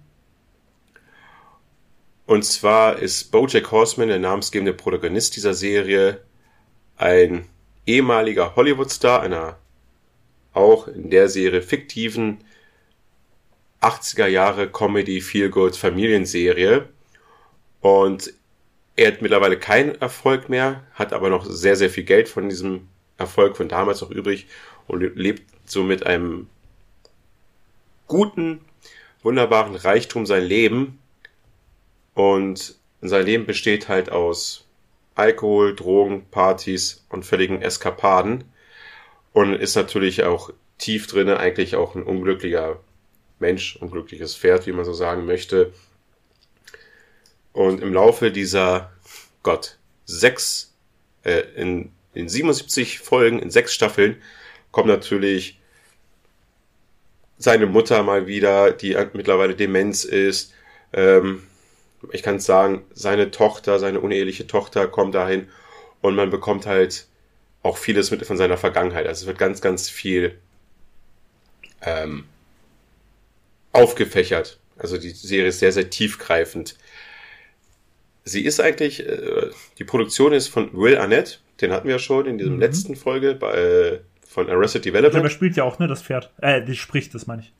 Er spricht es genau und sein Kompagnon, der Menschen spielt, der, der weitere Produzent ist Aaron Powell, der kommt, oder beziehungsweise man hat ihn auch schon kurz gesehen in dieser Liste, in dieser Aber er kommt Episode. noch weiter vorne.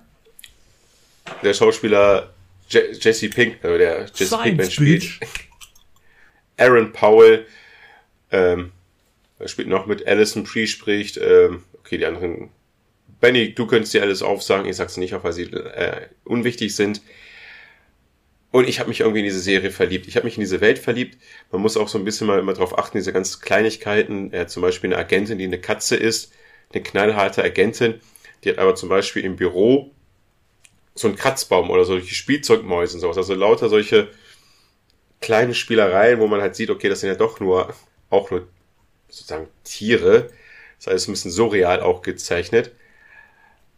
Aber lange Rede, kurzer Sinn. Was diese Serie auch noch auszeichnet, ist halt auch dieser derbe Humor, der dieses besonders das Pferd Bojack halt zutage legt. Eine kleine Geschichte will ich dazu dieser Serie noch erzählen. Und zwar geht's, du bringst hier ab und zu immer besondere Folgen heraus und ich habe auch eine Folge und die ist, warte, lass mich mal gucken, von der vierten Staffel, glaube ich, Folge Nummer 6 und heißt Dummes Stück Scheiße. Titel ist Programm. Ich wurde schon gespoilert von meiner Schwester und sie hat gesagt, Alter, diese Folge ist so witzig. Sie ist einfach so mega witzig und ich habe mich mega drauf gefreut. Und zwar war ich dann in London mal, habe dort ein NFL-Spiel besucht, war dann halt auf den Rückflug und weil ich halt auch selber ein dummes Stück Scheiße war, ein dummes, faules Stück Scheiße, bin ich halt nicht von den typischen Flughäfen, sprich Stansted oder Luton, so heißen die beiden, geflogen, Weil sondern ich Luton bin ist doch mehr so ein kleiner Flughafen, oder nicht? Ja, aber wir sind beide außerhalb. Ja, das stimmt. So, und ich bin halt nicht von Heathrow geflogen, sondern von London City. London City ist auch ein kleiner Flughafen, aber recht zentral in London, wenn man das noch davon sprechen darf. Aber für London-Verhältnisse ist er sehr zentral. Sprich, ich saß in einer kleineren Maschine mit sehr gut betuchten Deutschen und Engländern Richtung Berlin. Und ich bin da halt schon ein bisschen aufgefallen durch meinen Stil und war ein bisschen nicht deren Klasse, wenn ich das mal so sagen darf oder muss. Und habe über mein Tablet aber schon vorher diese Folge runtergeladen, du dummes Stück Scheiße, und habe sie mir im Flugzeug dann angehört. Ich war in der Flug nach oben, Kopfhörer rein und ich habe die Folge angemacht und das hatte ich noch nie. Ich musste einfach nur laut loslachen. Ich musste wirklich diese ganzen 20 Minuten über jede Szene einfach nur lachen. Und ich habe sie auch ganz vielen anderen Leuten, also die Leute haben schon was gedacht, okay, aber was, was, was will dieser arabisch aussehende Typ da? aber es war einfach nur ein Highlight. Diese Folge hat das ausgezeichnet, was Bojack Horseman hat. Der Humor, manchmal auch zu weit, aber trotzdem ist dieser derbe Humor trotzdem erwachsen. Es ist nicht so eine Pipi-Kaka-Humor, sondern er ist auch recht erwachsen. Oder er ist sehr, sehr erwachsen. Aber trotzdem hat diese Folge auch sehr viel Herz. Das ist ja dies, das, das ist das Einzige, ist so was komisch an dieser Folge ist. Du hast diesen derben Humor, den auch nur Erwachsene sozusagen verstehen. Man muss schon ein bisschen, ein bisschen was im Kopf haben, finde ich, damit man den versteht. Und er ist halt, die Serie ist auch tiefgreifend. Also jede Charaktere wechseln also auch ein bisschen ans Herz und man fühlt mit und es ist sogar auch für mich eigentlich eine Dramaserie. In Wikipedia steht auch sogar, ich lese, Tragikomödie, schwarzer Humor, Dramedy, Sitcom. All diese vier Attribute, die da aufgelistet sind, kann ich nur unterschreiben. Das hat diese Serie. Äh, ich ärgere mich, dass ich ein paar Folgen nur mal nebenbei so ablaufen lassen, weil es halt 77 Folgen hat und ich wollte die Serie eigentlich relativ schnell durchgucken. Ich glaube, ich werde sie mir. Ich glaube, ich lasse noch zwei, drei Jahre ins, ins Land vergehen und dann werde ich mir diese Serie nochmal anschauen. Also für die Leute, die, sag ich mal, auch jetzt schaffen, Rick and Morty zu gucken, auch die ganzen Zeichentrickserien, die kein Problem haben, Animationsserien zu gucken, den kann ich auch nur wie Bojack Horseman empfehlen. Ein Fundungsstück, wo ich dachte, Alter, wieso ist die Serie so lange an mir vorbeigegangen? Was habe ich falsch gemacht? Aber ich glaube, wenige Leute haben diese Serie gesehen. Ich glaube, die breite Masse hier in Deutschland hat sie nicht erreicht. Ich glaub, Weil es halt, glaube ich, ein entsprechendes Pferd war. Ich glaube, es gibt so eine gewisse Bubble, die die geguckt hat, aber ich glaube auch, dass diese Bubble nicht so groß ist tatsächlich. Ja, ich glaube, ganz, ganz viele Leute haben es nicht halt gesehen, weil es Zeichentrick ist. Und die Leute, die es angefangen haben zu gucken, die haben, glaube ich, vielleicht. Was anderes ähm, erwartet. Ja, die haben diesen Dramakern nicht erwartet. Die haben wahrscheinlich eher sowas, so, was, ich sage jetzt mal sowas, äh, wie hießen diese komische Big Brother-Verarsche da? Drawn Together oder sowas erwartet, weißt du, sowas in der Art. Oh, das ist ja schrecklich. Ja, deswegen. Ja, oder genau, halt irgendwie so ein, oder ein zweites Rick and Morty, was halt auch ein bisschen. Ja, Rick and Morty ist ja sehr komplex und sonst was ist ja auch eine super Serie, aber. Ja, Rick and Morty ist trotzdem was anderes. Hat er halt diesen ganzen Sci-Fi und vor allen Dingen Popkulturreferenzen. Ich glaube, das hat Bojack Horseman auch nicht so krass. Ja, so ein bisschen halt, aber so ein bisschen tief. Also, also, also man, man, muss halt sagen, bei Bojack Horseman ist halt der Drama-Anteil deutlich größer als bei den anderen gerade eben genannten Serien, glaube ich. Ja. Aber, aber wieso hast du sie nicht gesehen, sag ich mal? Kannst du ein Beispiel liefern? Tatsächlich, damals anfangs war das Interesse nicht so groß, auch wegen falscher Erwartung. Ich habe nämlich genau sowas erwartet. Ich wusste nicht, mhm. dass es so einen krassen Drama-Anteil hat tatsächlich. Und jetzt mittlerweile ist es das, was wir schon häufiger gesehen haben, gesagt haben. Jetzt wäre halt der Berg zu groß, ne? Wie du meintest, 77 Folgen. Oh, ich weiß nicht, ob ich mir das jetzt noch geben möchte. Ja. Weil da wird auch zwischenzeitlich richtig viel Story noch aufgebaut. Also da sind, da haben die Nebencharakteren noch solche Projekte am Laufen, wo das am Anfang so manchmal anfing mit diesem Nebenprojekt, da dachte ich mir so, okay, das ist halt so kurz ab. Da haben die auch noch ein richtig fettes Ding mit aufgebaut. Wo ich mir auch mal gesagt habe, so, boah, krass, wie lange geht die Story noch mal nebenbei noch an Bojack Horseman? Also es liefen immer drei, vier Stories nebenbei und deswegen ist die Serie auch so lang gezogen, weil sie halt für jede Story sich ihre Zeit gelassen haben, was vielleicht ein Mühe zu viel war. Ein bisschen zu viel war vielleicht. Das ist das einzige Negativ, was ich dieser Serie anrechnen müsste, aber trotzdem, Bojack, du bist mein Pferd. Nächste Folge, nächste Serie. Platz, Platz 10. Haben wir 18. schon. Oh, Platz 10 einmal erwähnt im großen Serientalk. Da habe ich nämlich gesagt, dass ich leider keinen Zugang zu der Serie gefunden habe. Und das war der Moment deines großen, ich rüttel an meinem PC und mach die Aufnahme schlecht. Es geht um Succession. So. Und passend auch jetzt hat er, glaube ich, wieder gestern oder vorgestern wieder ein paar Emmys gewonnen als beste aktuelle Dramaserie. Und ich glaube auch, dass die wirklich gut ist. Wie gesagt, ich mochte die, ich fand die ersten zwei, drei Folgen nicht schlecht, ich fand die schon gut, aber sie hat mich halt auch nicht so mitgerissen, dass ich sie weitergeguckt habe. Ist vielleicht ein Fehler, will ich nicht. Habe ich auch schon bei Better Call Saul gesagt, ist vielleicht ein Fehler, dass ich nicht geguckt habe, oder ist auch ein paar, paar mehr anderen Serien, wo ich das sage. Ich sehe der an, dass die wahrscheinlich eine große Klasse hat. Ich bin einfach nicht warm geworden mit der. So, ich sag's einfach so, ich, ich sag's so wie bei, ich hab's ja glaube ich auch letzte Folge, als wir über Herr der Ringe ge gesprochen haben, gesagt, ich kann irgendwie appreciaten, dass das gut gemacht ist, dass das wahrscheinlich viele Leute mögen und sonst was, aber es war halt irgendwie nicht meins. Und das galt für Herr der Ringe und das gilt auch so ein bisschen für Succession.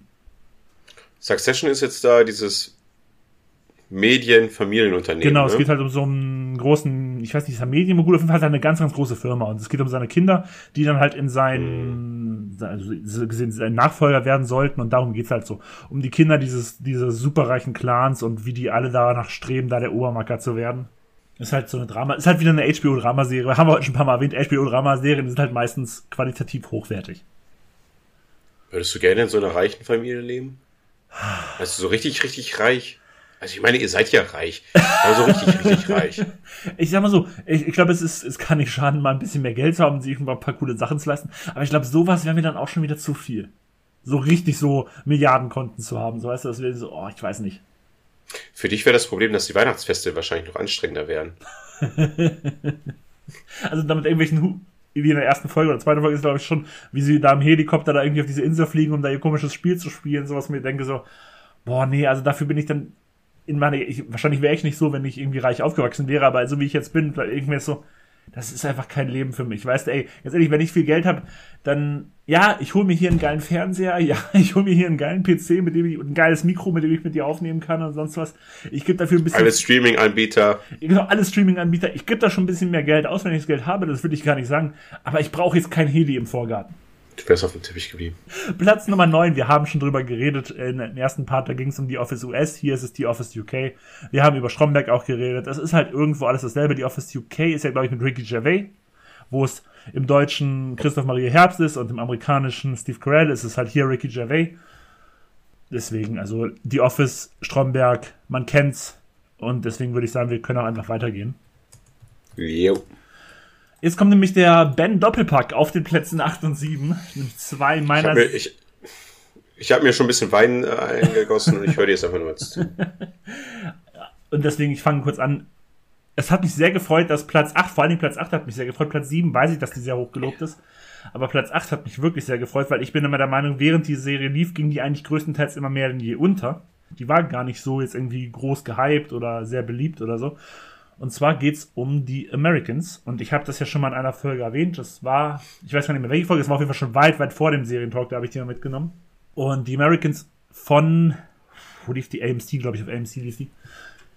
Ähm, AMC. Genau, ist halt eine das Serie mit den mit Matthew Reese und Carrie Russell in der Hauptrolle, wo sie halt zwei sowjetische Spione in den 70er und 80er Jahren in den USA spielen, also so ähm, Undercover-Spione, die leben halt so, sind als Amerikaner ihr Leben, haben dort amerikanische Kinder, die nichts von der Herkunft ihrer Eltern wissen und die dann da so als äh, Sleeper Agents ist halt falsch, weil die sind keine Sleeper, die arbeiten halt auch wirklich nachts dann als russische Spione. Aber. Nicht wie meine faule Schwägerin. Aber sie sind halt unentdeckt und leben halt so gesehen als Amerikaner, deswegen auch die Serie The Americans. Ihr Leben in Washington oder in Virginia, da auf jeden Fall im Speckgürtel von Washington DC.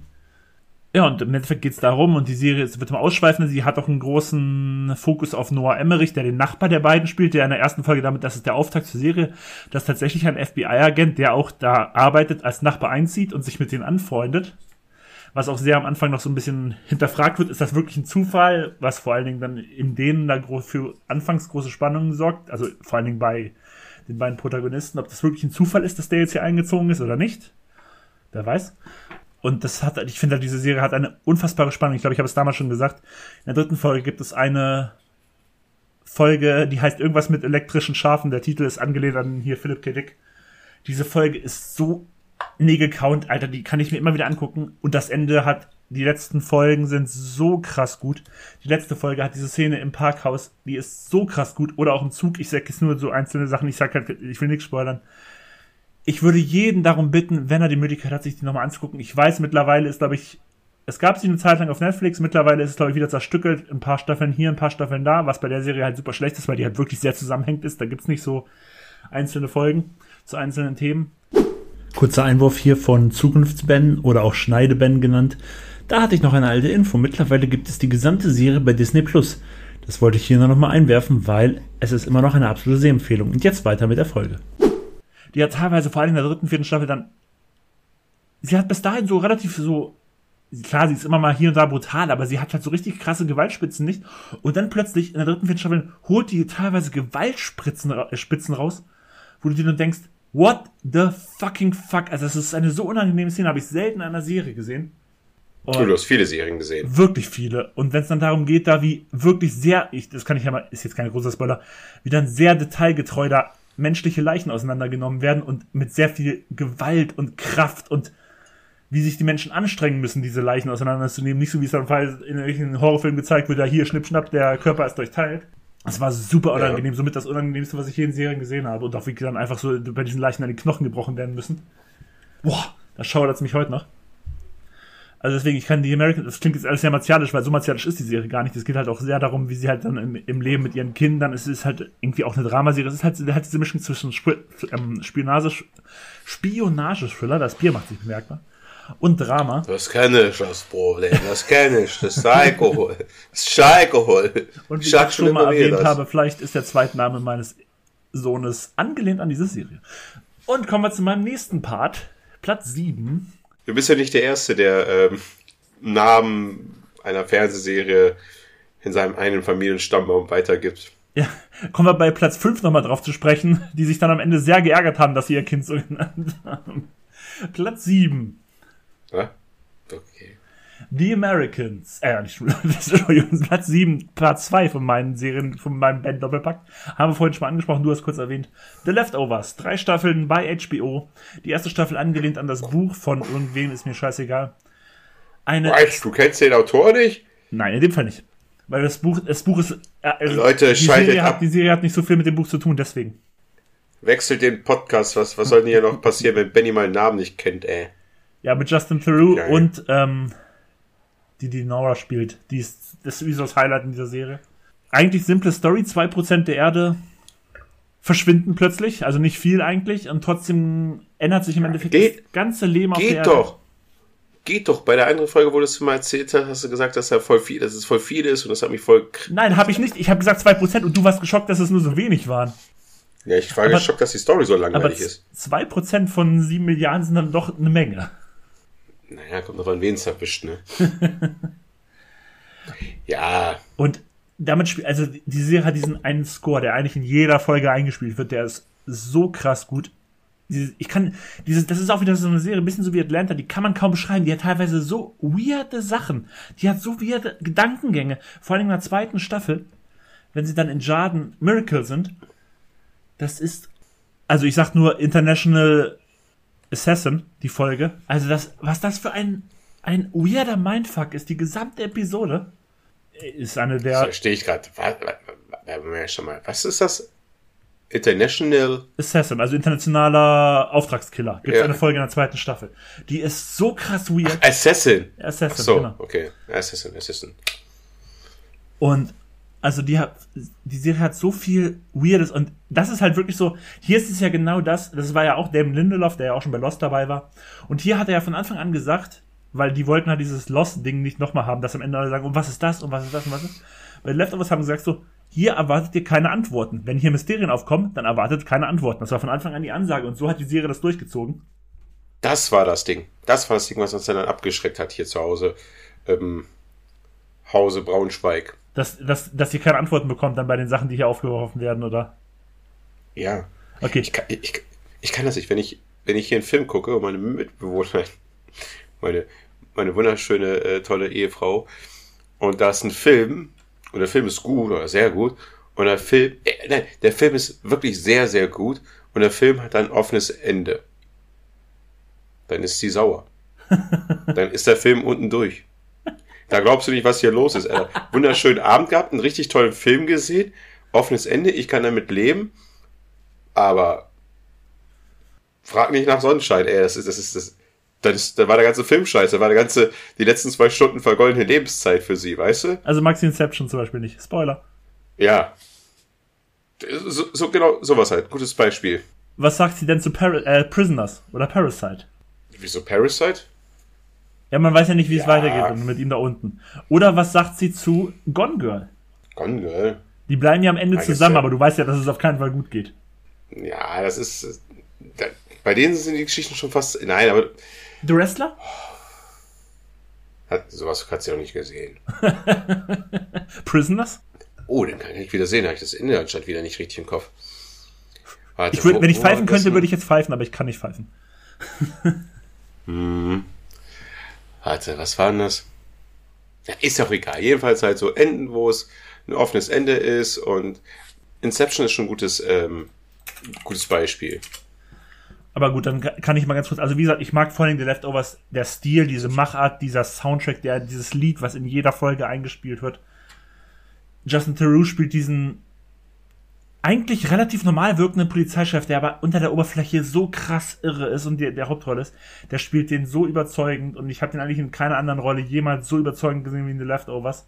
Ähm, und in der ersten Staffel ist ja auch noch die, in, der, gar nicht in der ersten, in der zweiten Staffel auch noch teilweise die, die auch bei The Handmaid's Tale diese Obertroller mhm. da gespielt hat. Die spielt ja auch noch in der ersten Staffel und in der zweiten Staffel noch eine relativ große Rolle. Also ich kann The Leftovers einfach nur empfehlen und habe ich ja schon am Anfang gesagt, mein Highlight eigentlich in The Leftovers ist die Nora, die gespielt wird von, das muss ich jetzt nochmal auf den Namen kommen. Ja genau, Carrie Coon. Die ist das absolute Highlight der Serie. So, kommen wir zu Platz 6. Das kenne ich tatsächlich nur vom Namen. I May Destroy You ist, glaube ich, ein Drama über, ich glaube, auch äh, sexuellen Missbrauch und stellt, steht vor allen Dingen im Bereich so People of Color. Ne? Also das ist, glaube ich, alles im POC-Bereich. Also es sind alles schwarz, glaube ich, ja. in der Serie. Aber ich habe die Serie nicht gesehen. Ich weiß nur, dass sie sehr gut sein soll, aber ich hab, kann dazu eigentlich nicht viel sagen. Ich weiß nur, es ist, glaube ich, auch eine HBO-Serie, wenn ich mich nicht irre. Aber irgendwie habe ich, achso, ähm, May. Also man kann sie nicht googeln praktisch, äh, nicht googeln. nicht normal streamen, ne? Aktuell. Oder gibt es die aktuell zu sehen? Ja, aktuell auf Wow. Ja, okay. Ja, passt bei als HBO ist, ne? Bei Google wird es als Schwa Entschuldigung. als schwarze Komödie. Ne, ich glaube, die, ich glaub, die hatte auch teilweise so ein bisschen Einschübe, die auch wieder so ein bisschen so, obwohl das Thema so richtig ernst ist, dass die teilweise Einschübe hat, die auch ein bisschen sehr verwunderlich wirken. Ja. Also, ich sag mal so, diese Hauptprotagonistin aber das ist wirklich eine, das ist keine Transfrau, ne? Nee, ich glaube nicht. Das ist schon. Okay, dann finde ich sie einfach gerade. Äh, ja, ist auch egal. Sie hat ein sehr markantes Aussehen, ne? Für so Ja, sie hat ein sehr, sehr, ich finde, ein maskulines Gesicht, sage ich mal. Und die Bilder hier sind meistens ja sie mit den lila gefärbten Haaren und bunten Abendlichter von London oder von irgendeiner anderen Großstadt halt, wirkt das halt so ein bisschen, alles ein bisschen sehr bunt. Äh, kurze Geschichte zu I May Destroy You. Lea hat sie gesehen. Und ich habe sie leer damals gestreamt, das mache ich ab und zu mal so ein paar Serien, gucke ich für sie raus, okay, das könnte ihr gefallen, streame ich sie für sie. Und ich dachte, okay, die Serie, von den Bildern her sieht die so ein bisschen oh, langweilig aus. Mal gucken, ob sie die überhaupt zu Ende guckt. Und dann habe ich so nach ein paar Tagen gefragt, oder nee, nach zwei Tagen und nach einem Tag hat sie so von dieser Serie geschwärmt, und ich war völlig überrascht. Ich so, ist die Serie echt gut? Ich dachte, es wäre so ein Ding, was du abbrichst und sagst, nee, die Serie war nichts. Und sie meinte so, nee, die war richtig gut, die war, war einfach der Hammer. Und das fand ich so überraschend. Und ich finde es jetzt auch so überraschend, dass diese Serie wieder in dieser Liste ist, auf Platz 6. weil sie hier in Deutschland wirklich nicht so gut ankam. Aber wo ich überall so ein bisschen Kritiken halt gelesen habe oder so, wo sie wieder im Internet aufgeflimmert ist, die Leute loben diese Serie. Ja. Also kann dir wirklich wohl was und an uns beide geht da wohl gerade eine gute Serie an uns. Ist möglich. Ist an uns vorbei. Ist glaube ich auch eine Miniserie, ne? Ist glaube ich nur eine gewisse Anzahl an Folgen. Ich glaube zwölf, ich sehe hier zwölf Folgen und ich glaube da kommt halt auch nichts mehr nach. Das ist glaube ich abgeschlossen. Ja, wunderbar. Genau richtig. Und ich sehe es auch gerade, die Folgen sind doch relativ kurz, es geht nur eine halbe Stunde. Also es passt ja dann wahrscheinlich eher zu diesem vielleicht etwas merkwürdigeren Ton, aber einfach eine Serie, die wahrscheinlich die Sachen auf den Punkt bringt. Die Hauptprotagonistin halt äh, zu sehen ist, wie sie da das macht, was sie macht. Ich, wir wissen es ja nicht. Und sich halt aufs Wesentliche konzentriert und wahrscheinlich bei dem Thema nicht irgendwie noch irgendwelche anderen Charaktere großartig beleuchtet, weil es halt um sie geht und wahrscheinlich um das Thema direkt. Ja. Und nicht irgendwelche anderen Nebengeschichten noch aufgebaut werden, was einfach nicht nötig ist, weil dieses Thema, äh, die Serie halt nur dieses eine Thema beleuchten möchte und anscheinend auch sehr gut gemacht hat. Ja. Na, na, na, na, na. Wiener, Wiener, Wiener, Wiener, Wiener, Wiener, Wiener. Ja, jetzt kommen wir zu der Serie schlechthin. Ne? ja, es war so im Endeffekt die große Serie der 2010er Jahre, das kann man wohl echt so sagen. Und zwar Game of Thrones, und ich finde so ein bisschen bei Game of Thrones hast du ja auch dieses bisschen das Lost-Phänomen. Dass die so weit vorne ist, liegt vor allen Dingen wahrscheinlich eher so an den ersten sechs Staffeln, fünf, sechs Staffeln, als an den letzten oh. Staffeln. Ich kann es nicht verstehen. Das ist ein Ding, was ich nicht verstehen kann. Wie können sie Staffel 8 machen? ja. Also wie können sie so eine Scheiße bauen. Ja, vor allen Dingen, wie sie das einfach alles runtergerattert haben in Staffel 7 und 8. Wenn die mir das wenigstens alles irgendwie auch gut erklärt hätten, wie sie es in der ersten Staffel gemacht haben, das machen sie halt nicht. Plötzlich irgendwelche Figuren, die. Jamie Lannister ist mein bestes Beispiel. Der hat so in den ersten fünf Staffeln, der beginnt als totales Arschloch, macht dann so eine Reise, äh, macht ein paar Erfahrungen, lernt Menschen kennen, ändert sich auch ein bisschen, nur um in den letzten Staffeln wieder komplett zu dem alten Jamie Lannister zu werden und dann draufzugehen. Das ist komplett dämlich gewesen. Also. Ja. Der hat so einen coolen Sidekick noch hier gehabt, ja. den, ähm, Ja, der Söldner, der erstmal bei Tyrion war und dann, äh, Der aber auch eigentlich für die coole Socke war, ja, ne? Ja, genau. Also wirklich, also, zu Game of Thrones so ein paar Eckdaten mit, äh, oder persönliche Empfindungen erzählt. Die letzte Drecksstaffel. Ich mochte doch schon sieben nicht mehr so gerne. Eine, eine, eine Folge, auf der man sich mh, hm, zwei Folgen, Staffeln darauf vorbereitet hat. Die Schlacht um Winterfell die dann so eine herbe Enttäuschung war, wo, glaube ich, einfach, ich glaube, ganz, ganz viele Leute ganz verzweifelt an ihrer Fernbedienung äh, ihre Bildeinstellungen da rumgesucht haben. Weil ich die Folge eigentlich noch ganz okay fand, tatsächlich. Und ich, und ich glaube, ach, hör auf. Und ich glaube, ganz viele Leute haben sich auch während der Folge gestritten, von wegen, du hast das Bild verstellt, was, was, was hast du mit den Bildeinstellungen gemacht? Nein, ich habe nichts gemacht, ach. Oh. Ich glaube, es ist ganz, ganz viel Drama in deutschen Wohnzimmern in der Zeit passiert.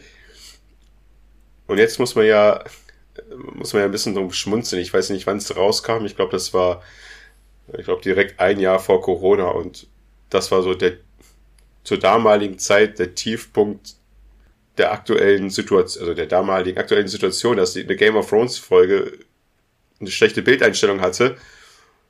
Mensch, Leute, wenn wir, wenn einer gewusst hätte, was ab einem Jahr so los wäre, Corona und alles, was wir jetzt haben, naja, lassen wir das. Zurück zu Game of Thrones. Ich habe mich lange davor gesträubt, weil das ja Mittelalter ist und Drachen und es ist Banane. Ja, ist vor allem Fantasy. Mittelalter ist es ja nicht, weil es ja nicht in unserer Welt ist. Es ist Fantasy. Ja, Fantasy. Ja, es sind Ritter, ja. Arschloch und Pferde und Borgen und sowas. Ich habe ja sogar die Bücher dann, also als Hörbücher allerdings gehört, alle, aber trotzdem. Also ich war ja auch voll drinne. Ja, aber, ja, genau, aber du bist ja generell offener für die Sache. Aber selbst was ich meine, ich habe relativ früh gemerkt, okay, Dennis, das kann schon was Cooles sein. Ja, und jetzt. Am Ende haben sie es dann halt damals verkackt, dann, Wunderbar, ja, aber sowas eine richtig geile Serie. Ja, natürlich. Also du hast ein mega also, wie, wie, wie, du schon gesagt hast, es war das wirklich das Lost auch von dem guten, ja. von den sehr guten Aspekten der, der 2010er Jahre. Ja. Und ich bin gespannt, aber ich werde nicht viel drauf geben, damit ich nicht enttäuscht werde auf Haus der Drachen oder House, House of, Dragon. Dragon da bin ich ganz ehrlich der Meinung, behalt dir mal diese Meinung vor und guckst, weil ich glaube, du wirst positiv überrascht, weil ich bin tatsächlich positiv überrascht. Ich hatte keine großen Erwartungen nach Game of Thrones und wurde positiv mhm. überrascht von House of the Dragon. Da muss ich nur noch leer überzeugen, weil aus irgendwelchen Gründen, ich fasse es nicht, Alter. Da mache ich dann zu Hause irgendwann so YouTube-Video an die Vorgeschichte von Game of Thrones, damit man reinkommt in House of Dragons dieser ganze äh, Targaryen-Clan. Targaryen-Haushalt ähm, sozusagen. Und sie guckt mich an. Was machst du so einen langweiligen Scheiß an? und ich guck sie an. Ich sag mal, tickst du doch ganz richtig, Alter? Was, was? Scheiß drauf, dass du mich gerade beleidigst, aber wie kannst du denn so ein Video, das ist doch voll wichtig für uns, wenn wir bald House of Dragons gucken. Und sie so, das interessiert mich nicht. Ich so, was ist denn los mit dir, Alter? Das muss dich doch interessieren, was das Game of Thrones ist. Game of Thrones geht sozusagen weiter. Und sie lässt es vollkommen kalt. Und das, da, da, da hat's. Mich hat es auch im Vorfeld völlig kalt gelassen. Ich wollte es tatsächlich nicht gucken, aber als es dann losging und alle, alle darüber geschrieben haben und dann so, dachte ich mir so, okay, ich gucke mal rein. Ich hole mir jetzt eh Wow für einen Monat, dann gucke ich da auch mal rein. Ja. Und ja, wie gesagt, ich bin positiv überrascht. Ja, aber was soll. Ich fange gerade an zu heulen. Was soll dieser negative Aspekt? Ich will, dass sich hier jemand mit mir freut und heiß aufwirbelt und sich selber sagt, weißt du, was denn ist? Scheiß drauf, wie, wie hoch die Gas- und Energie, äh, Gas ist egal, äh, ist egal, die ganzen Energiepreise hochgehen. Lass doch mal 12,99 Euro in Wow investieren, oder? Wie viel kostet so ein Wow-Ticket für einen Monat? Ich glaube, ich habe jetzt Zeit 14 oder 10, keine Ahnung, 12, irgendwie so um die Dreh auf jeden Fall. Ja, sagen, bleiben wir mal bei 12,99 Euro. Irgendwie sowas. Irgendwo, wo man sich selber gut zuredet, sich zu sagen, das Geld merken, äh, lass mal das Geld ausgeben, scheiß drauf, wir gucken das jetzt. Und stattdessen macht dieses blöde YouTube-Video aus, was schon 25 Minuten dauert. Nimm das leer, Alter. Wenn du das gerade hier hörst, Alter, dann will ich eine Entschuldigung von dir hören. Bitte. Und holen wir uns Wow. Jetzt an dieser Stelle, wo du es hörst, uns Wow. An der Stelle, wo die Folge hier ausgestrahlt wird, müssten ja ganz, ganz viele Folgen schon online sein. Dann könnten wir den, na, den Oktober dann mit Sky Ticket dann genießen. Könnt ihr Dance of the Dragons schauen. Ich grüße an dieser Stelle meine Ehefrau. Das ist ja, glaube ich, so die Geschichte, auf der das, die, äh, die Serie basiert. Die basiert ja auf der Geschichte Dance of the Dragons von. Wie heißt der George R. R. Martin? Der die. Was sind die, Se die, die, die Serie oder meine Ehe? Wahrscheinlich beides. Wahrscheinlich beides. ja, auf jeden Fall, genau, und ich, wie ich es ja schon erwähnt habe, die ganze Serie Game of Thrones basiert ja auf der, wobei nicht die ganze Serie stimmt ja gar nicht, die, eigentlich nur die ersten fünf, sechs Staffeln basieren noch auf den Büchern von George R. R. Martin, hier das Lied von Eis und Feuer. Danach haben sie halt dann selber so gesehen weitergeführt. Merkt man. Weil sich viel weniger Zeit genommen, lassen, genommen wurde für die einzelnen Sachen. So, kommen wir mal zu Platz 4. Geschrieben von Phoebe Waller-Bridges, die ja dann auch so in den letzten 5, 6, 7 Jahren dann zur Drehbuchgöttin wurde, die hier auch noch die Hauptrolle spielt, glaube ich, bei Fleabag nämlich. Habe ich nie gesehen.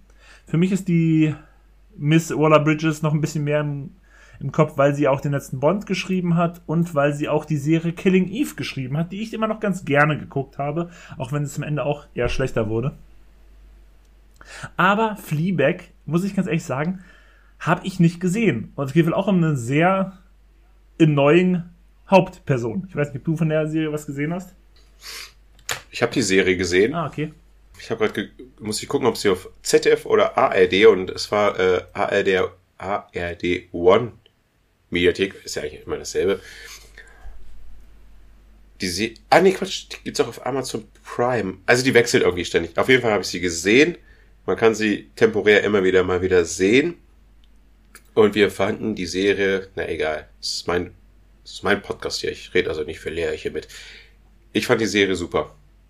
Die hat richtig viel Spaß gemacht. also diese Lea nicht, oder warum hast du das gerade so eingeworfen? Doch, ihr auch, Achso, aber ich will okay. ihr gerade hier keine Plattform geben, weil ich bin immer noch sauer, dass sie mein gut rausgesuchtes YouTube-Video damals hier eben äh, vor ein paar Tagen so schlecht gemacht hat. Ja. Äh, deswegen gebe ich ihr jetzt keine Plattform mehr. Also nochmal zur Serie. Genau, einmal zum Prime. Hab sie gesehen. Du hast ja wunderbar äh, gerade die äh, Hauptprotagonistin reingebracht. Ich wusste gar nicht, dass sie so eine Drehbuchautorin ist. Das glaube ich alle. Die macht alles bei der Serie tatsächlich. Und die ist mittlerweile so eine krasse Drehbuchschreiberin. Ja. Also, ich. Kann sie schauspielern, kann sie nicht schauspielern? Doch, also in dieser Rolle, man denkt, das ist sie. Wahrscheinlich sie ist, ist halt so einfach. eine. ja, sie ist halt. Ja, wie will man das so beschreiben? Fleabag, naja, ein bisschen vom Namen hergeben. Also eine, die sich einerseits nicht alles sagen lässt, andererseits auch wieder total verunsichert ist, spielt halt in London. Sie hat dort äh, ein kleines Café, was sie leitet. Man hört halt in den ersten Folgen gleich raus, dass sie es mit der damaligen beste Freundin geleitet hat. Diese Freundin aber gestorben ist. Was sie halt über die ganze Serie triggert. Wieso, weshalb, warum, diese ganze Geschichte drumrum. Ähm, wird noch aufgeklärt und man sieht sie halt ganz normal in ihrem Leben, wie sie halt mit ihrer Schwester da interagiert, wie sie mit ihrem Vater, der eine neue Frau hat, äh, ähm, zurechtkommt und alles Mögliche und ihre Art. Es ist einfach so mega erfrischend und es ist einfach nur lustig. Ich habe die Serie einmal weiterempfohlen, dort kam sie nicht positiv rüber. Das hat mich so tief schockiert, weil ich diese Serie der Person empfohlen habe. Ich dachte, die wird diese Serie lieben, weil die alte, diese Phoebe, also dieser Fleabag, einfach eine richtig verdammt coole Socke ist. Es fängt zum Beispiel an, es, das ist eine Szene, die ich jetzt gerade mir in den Kopf einfällt. Da fahren die, also sie und ihre Schwester, fahren halt zu einem Seminar hin. Und draußen vor diesem Seminartür, gebäudetechnisch, ist im Nachbargebäude wohl irgendein Seminar gerade am Gang, von wegen, dass da gerade äh, Leute mit einem Tick oder irgendeine Anstalt dort auch vorhanden ist. Und einer dieser Leute schreibt halt Fotze ganz laut, man hört's halt. Und sie dreht sich um und sagt, ja, bitte. Also es klingt jetzt gerade mega unlustig, aber in der Situation, in dieser Serie, ist es halt mega gut gemacht. Und später sitzen wir dann in diesem Seminarraum und das ist, Seminar ist halt so eine Feministen oder Frauen, die oder die es werden wollen für Feministen. Und diese eine hält eine Rede und dann stellt sie eine Frage. Genau, stellt eine Frage hin. Wer würde freiwillig auf zehn Jahre Lebenszeit verzichten, wenn er dafür bis Ende seiner Lebenszeit gut aussieht oder attraktiv aussieht? Und sie und ihre Schwester melden sich und alle anderen nicht und die gucken so, oh, hm. Also lauter solche Sachen, die einfach so super lustig sind, aber auch so ja, authentisch. Die ist einfach so eine authentische Frau und, und es macht einfach nur Spaß. Und eine Sache, die die Serie noch hergibt, fällt mir gerade ein, auf die stehe ich irgendwie. Und zwar durchbricht sie die vierte Wand. Ich weiß, das mag sehr generell gerne. Und ich liebe das. Und wie sie dann die Situation auf ihren One-Liner manchmal sarkastisch wiederbringt, und allein durch ihre Gestikulierung von ihrem Gesicht her, von so dieses Hammer. Hammer, Hammer, Hammer. Ich glaube, es gibt zwei Staffeln. Ja, ich glaube, die zweite Staffel ist dann leider schlechter geworden. Aber die erste Staffel, Fleabag, da weiß ich noch, wir haben Folge für Folge uns reingebingt, gebinged, keine Ahnung, wie das Scheiß heißt. Ich fand's der Hammer. Und ich fand die Hauptprotagonistin auch, äh, ich habe mich auch ein bisschen sie verliebt. Ich fand diese Frau einfach nur klasse. Und was du mir gerade noch erzählt hast, dass sie gerade so eine Drehbuchautorin ist und einfach so ein, ich nenne es mal eine kleine Universal-Genie ist, da erhebe ich einfach mein Glas auf sie. Chapeau. Ist mega cool, dass es sowas mal wieder gibt. dass es ich, Killing Eve habe ich ja selber nicht gesehen, aber äh, so wie du es gesagt hast, die ersten beiden Staffeln war auch voll der Hit. Ja, ich mochte die auch total gerne. Ich will sie mal gucken, weil ich ja auch selber die jetzt immer angesagt habe, dass die auch so gerade sowas schreibenmäßig auch so. Also sie, ich gucke jetzt nochmal, sie hat auf jeden Fall auch ähm, für Saturday Live geschrieben. Okay, das ist dann halt so. Aber filmmäßig will ich mal ganz kurz. Also wie gesagt, sie hat den letzten Bond geschrieben, No Time to Die, mit. Ja, krass. Sie hat den Solo-Film mitgeschrieben, den ich ja auch viel besser finde als seinen Ruf. Habe ich auch nicht verstanden, was er ruft. Äh, wahrscheinlich wegen dem offenen Ende. Huh.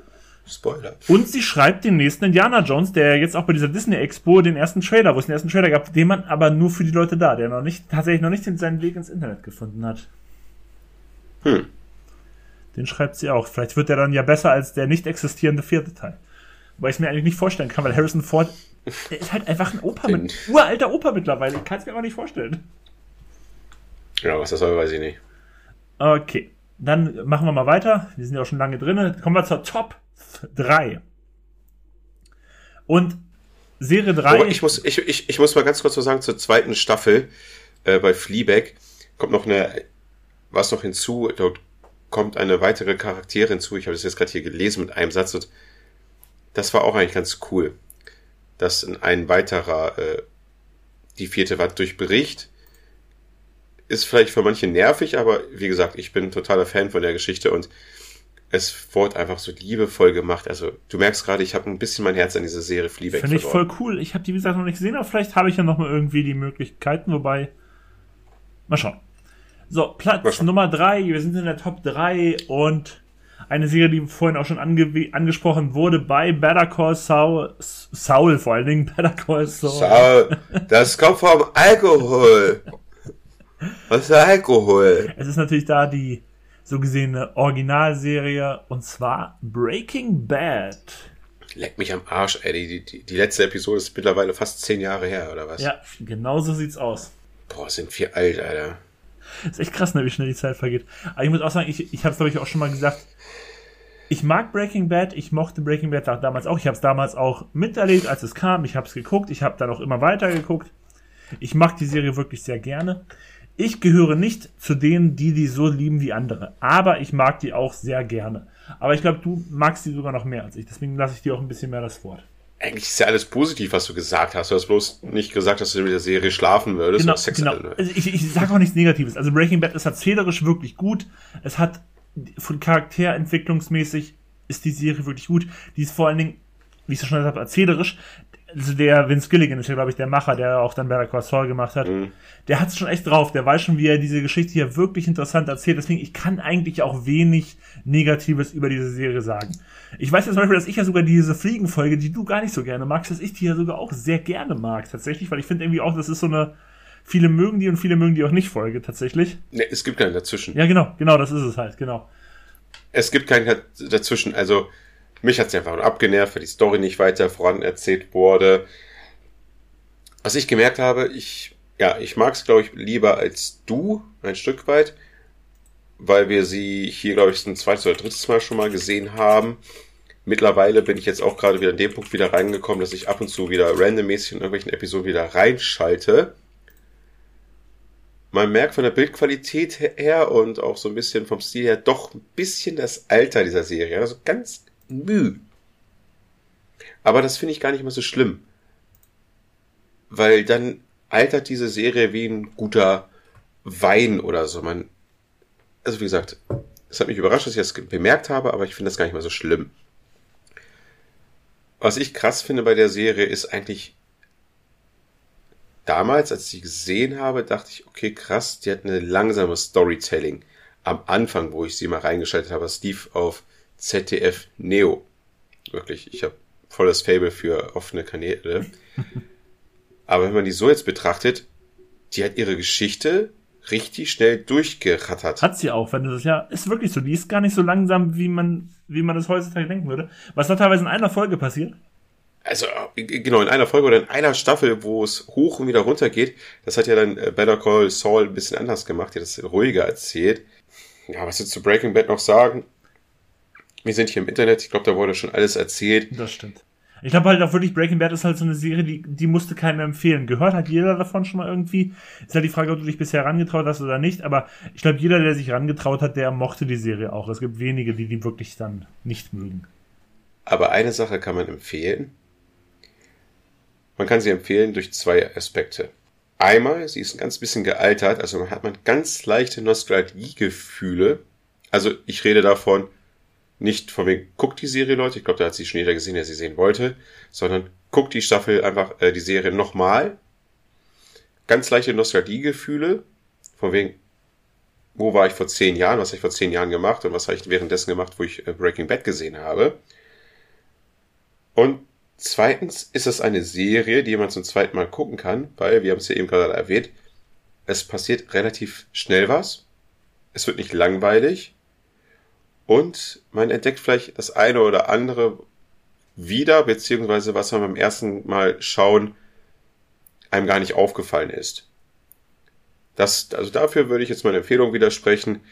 Wenn man nichts zu sehen hat und man denkt so ein bisschen an Breaking Bad, dann frage ich mich, könnt ihr euch erinnern an, weiß was ich, die ganze Geschichte, wie diese zwei Zwillinge vom Kartell, von den Salamancas, diese Killerkommandos, die nicht gesprochen haben, weil sie einfach keine Schauspieler waren. Das waren keine Schauspieler.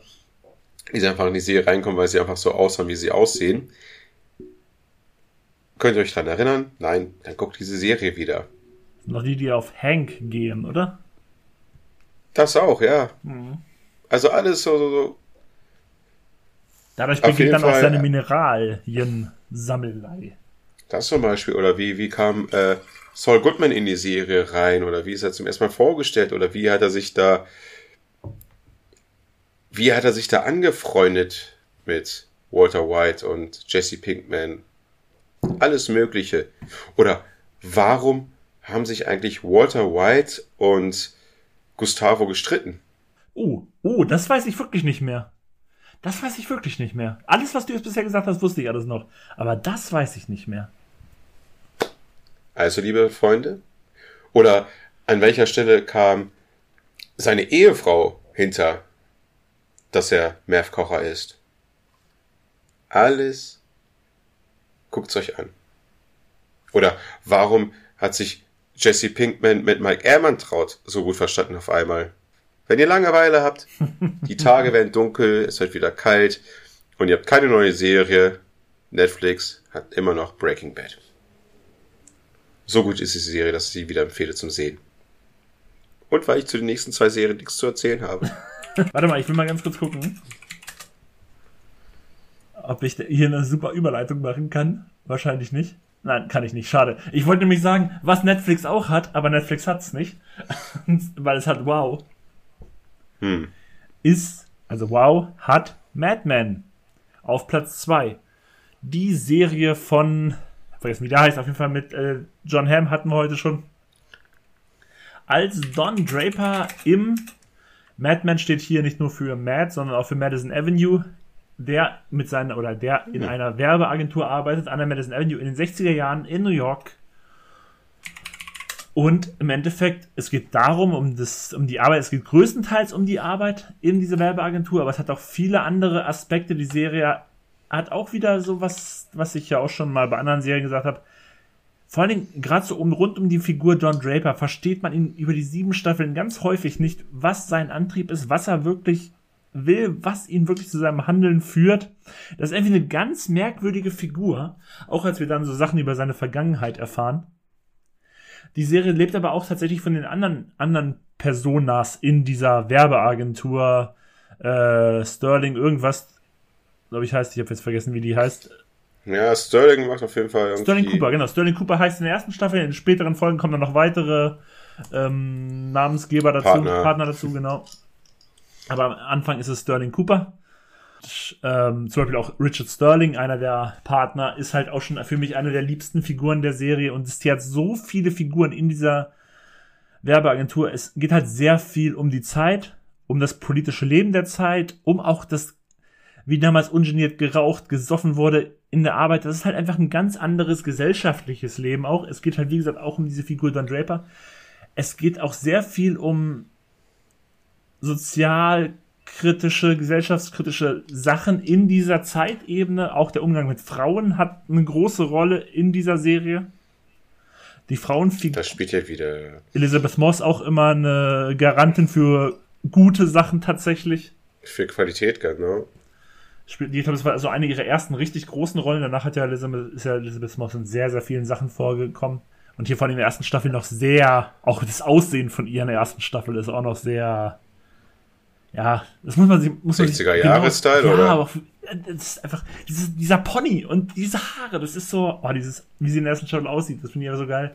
Christina Hendricks ja auch noch drin, dann als auch eine der Sekretärin in dem Laden. Wenn wir, wenn wir uns gerade über Aussehen unterhalten, dann muss man auch sie erwähnen, ne?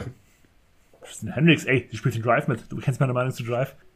Aber wie gesagt, also ich liebe die Serie wirklich sehr, sehr gerne. Ich habe die super gerne geguckt. Ich mochte dann vor allen Dingen in den späteren Staffeln ist auch noch ähm, Schauspieler, den ich auch sehr, sehr, sehr gerne mag. Äh, Jared Harrison zugekommen als Lane Price.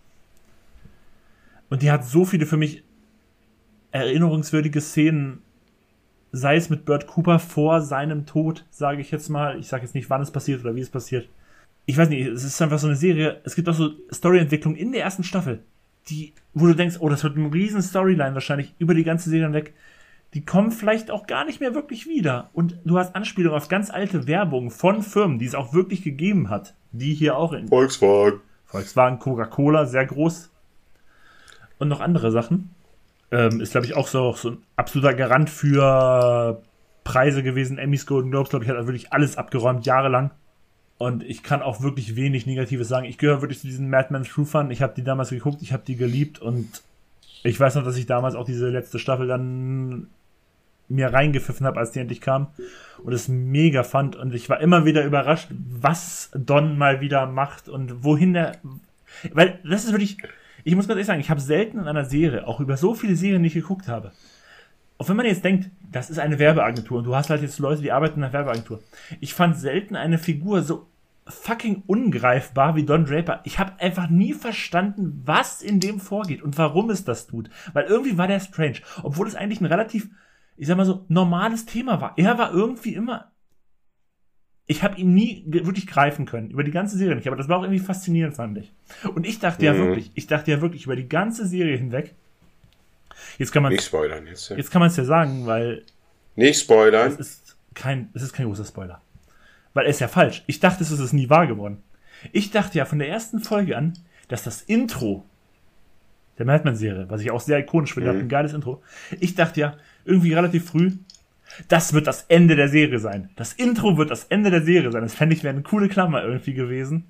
War es nicht. Was soll ich dazu noch sagen? Ich kann einfach nur das sagen, was meine Geschichte zu Madman ist. Ja, sie kam raus 2009 oder sowas, ne?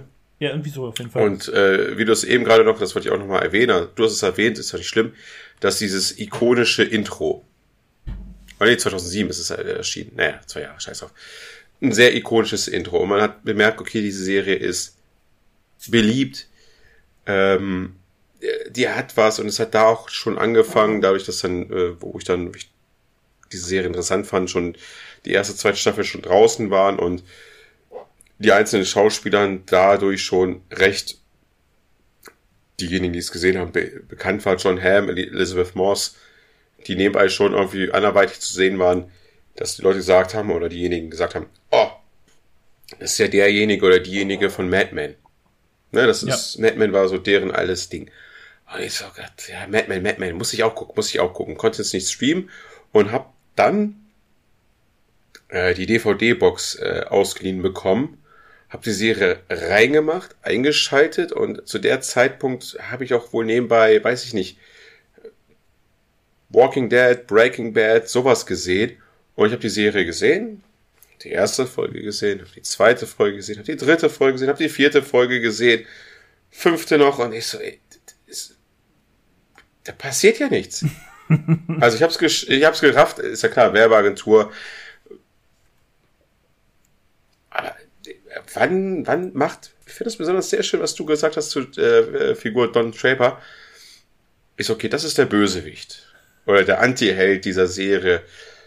Wann fängt er an, die Leute reinzulegen? Nee, macht er nicht. Jetzt ist er wieder so. Jetzt ist er wieder so. Was will diese Serie von mir? Das ist es halt. Das ist halt die Sache mit Don Draper tatsächlich. Du kannst ihn nicht greifen. Und ich gab diese DVD-Box der Person zurück, die sie mir ausgeliehen hat. Anscheinend haben wir kein Serienglück, weil das war die Person, der ich Fleabag empfohlen habe. Und ich meine so, hm, hm, hm, ich kann mit der Serie nichts anfangen. Da passiert ja gar nichts. Die zeigt ja einfach nur das Leben von denen. Die machen ja nichts. Und sie guckt mich so an und sagt, ja Dennis, darum geht's doch. Das ist doch darum, wo es geht. Ich gucke diese Serie und verliere mich dann in dieser Welt der 60er Jahre. Ob die jetzt gut oder schlecht war, naja, schlecht. Aber es geht darum, sich einfach, dass sie so gut gespielt wird, dass man sich einfach in dieses Universum oder in dieser, Zeit halt beim Gucken dieser Serie da verli verliert. Und einfach drin ist. Dieser ganze Style, den du auch gerade erzählt hast, dass es da ein bisschen ruppiger losging oder ähm, geraucht, gesoffen und dies und das, das Frauenbild, das politische Bild. Alles noch sprichwörtlich vom letzten Jahrhundert. Und das haben die ganzen Leute dort gefeiert. Und ich war halt temporär, genau in diesem Zeitpunkt, wo ich diese Box bei mir zu Hause hatte, war das für mich nicht greifbar und ich war für diese Serie in dem Moment nicht eingestellt. Ein Jahr früher oder ein Jahr später eher, ich hätte mich, glaube ich, auch in diese Serie verloren, aber ich habe sie irgendwie am, auf dem falschen Fuß bekommen.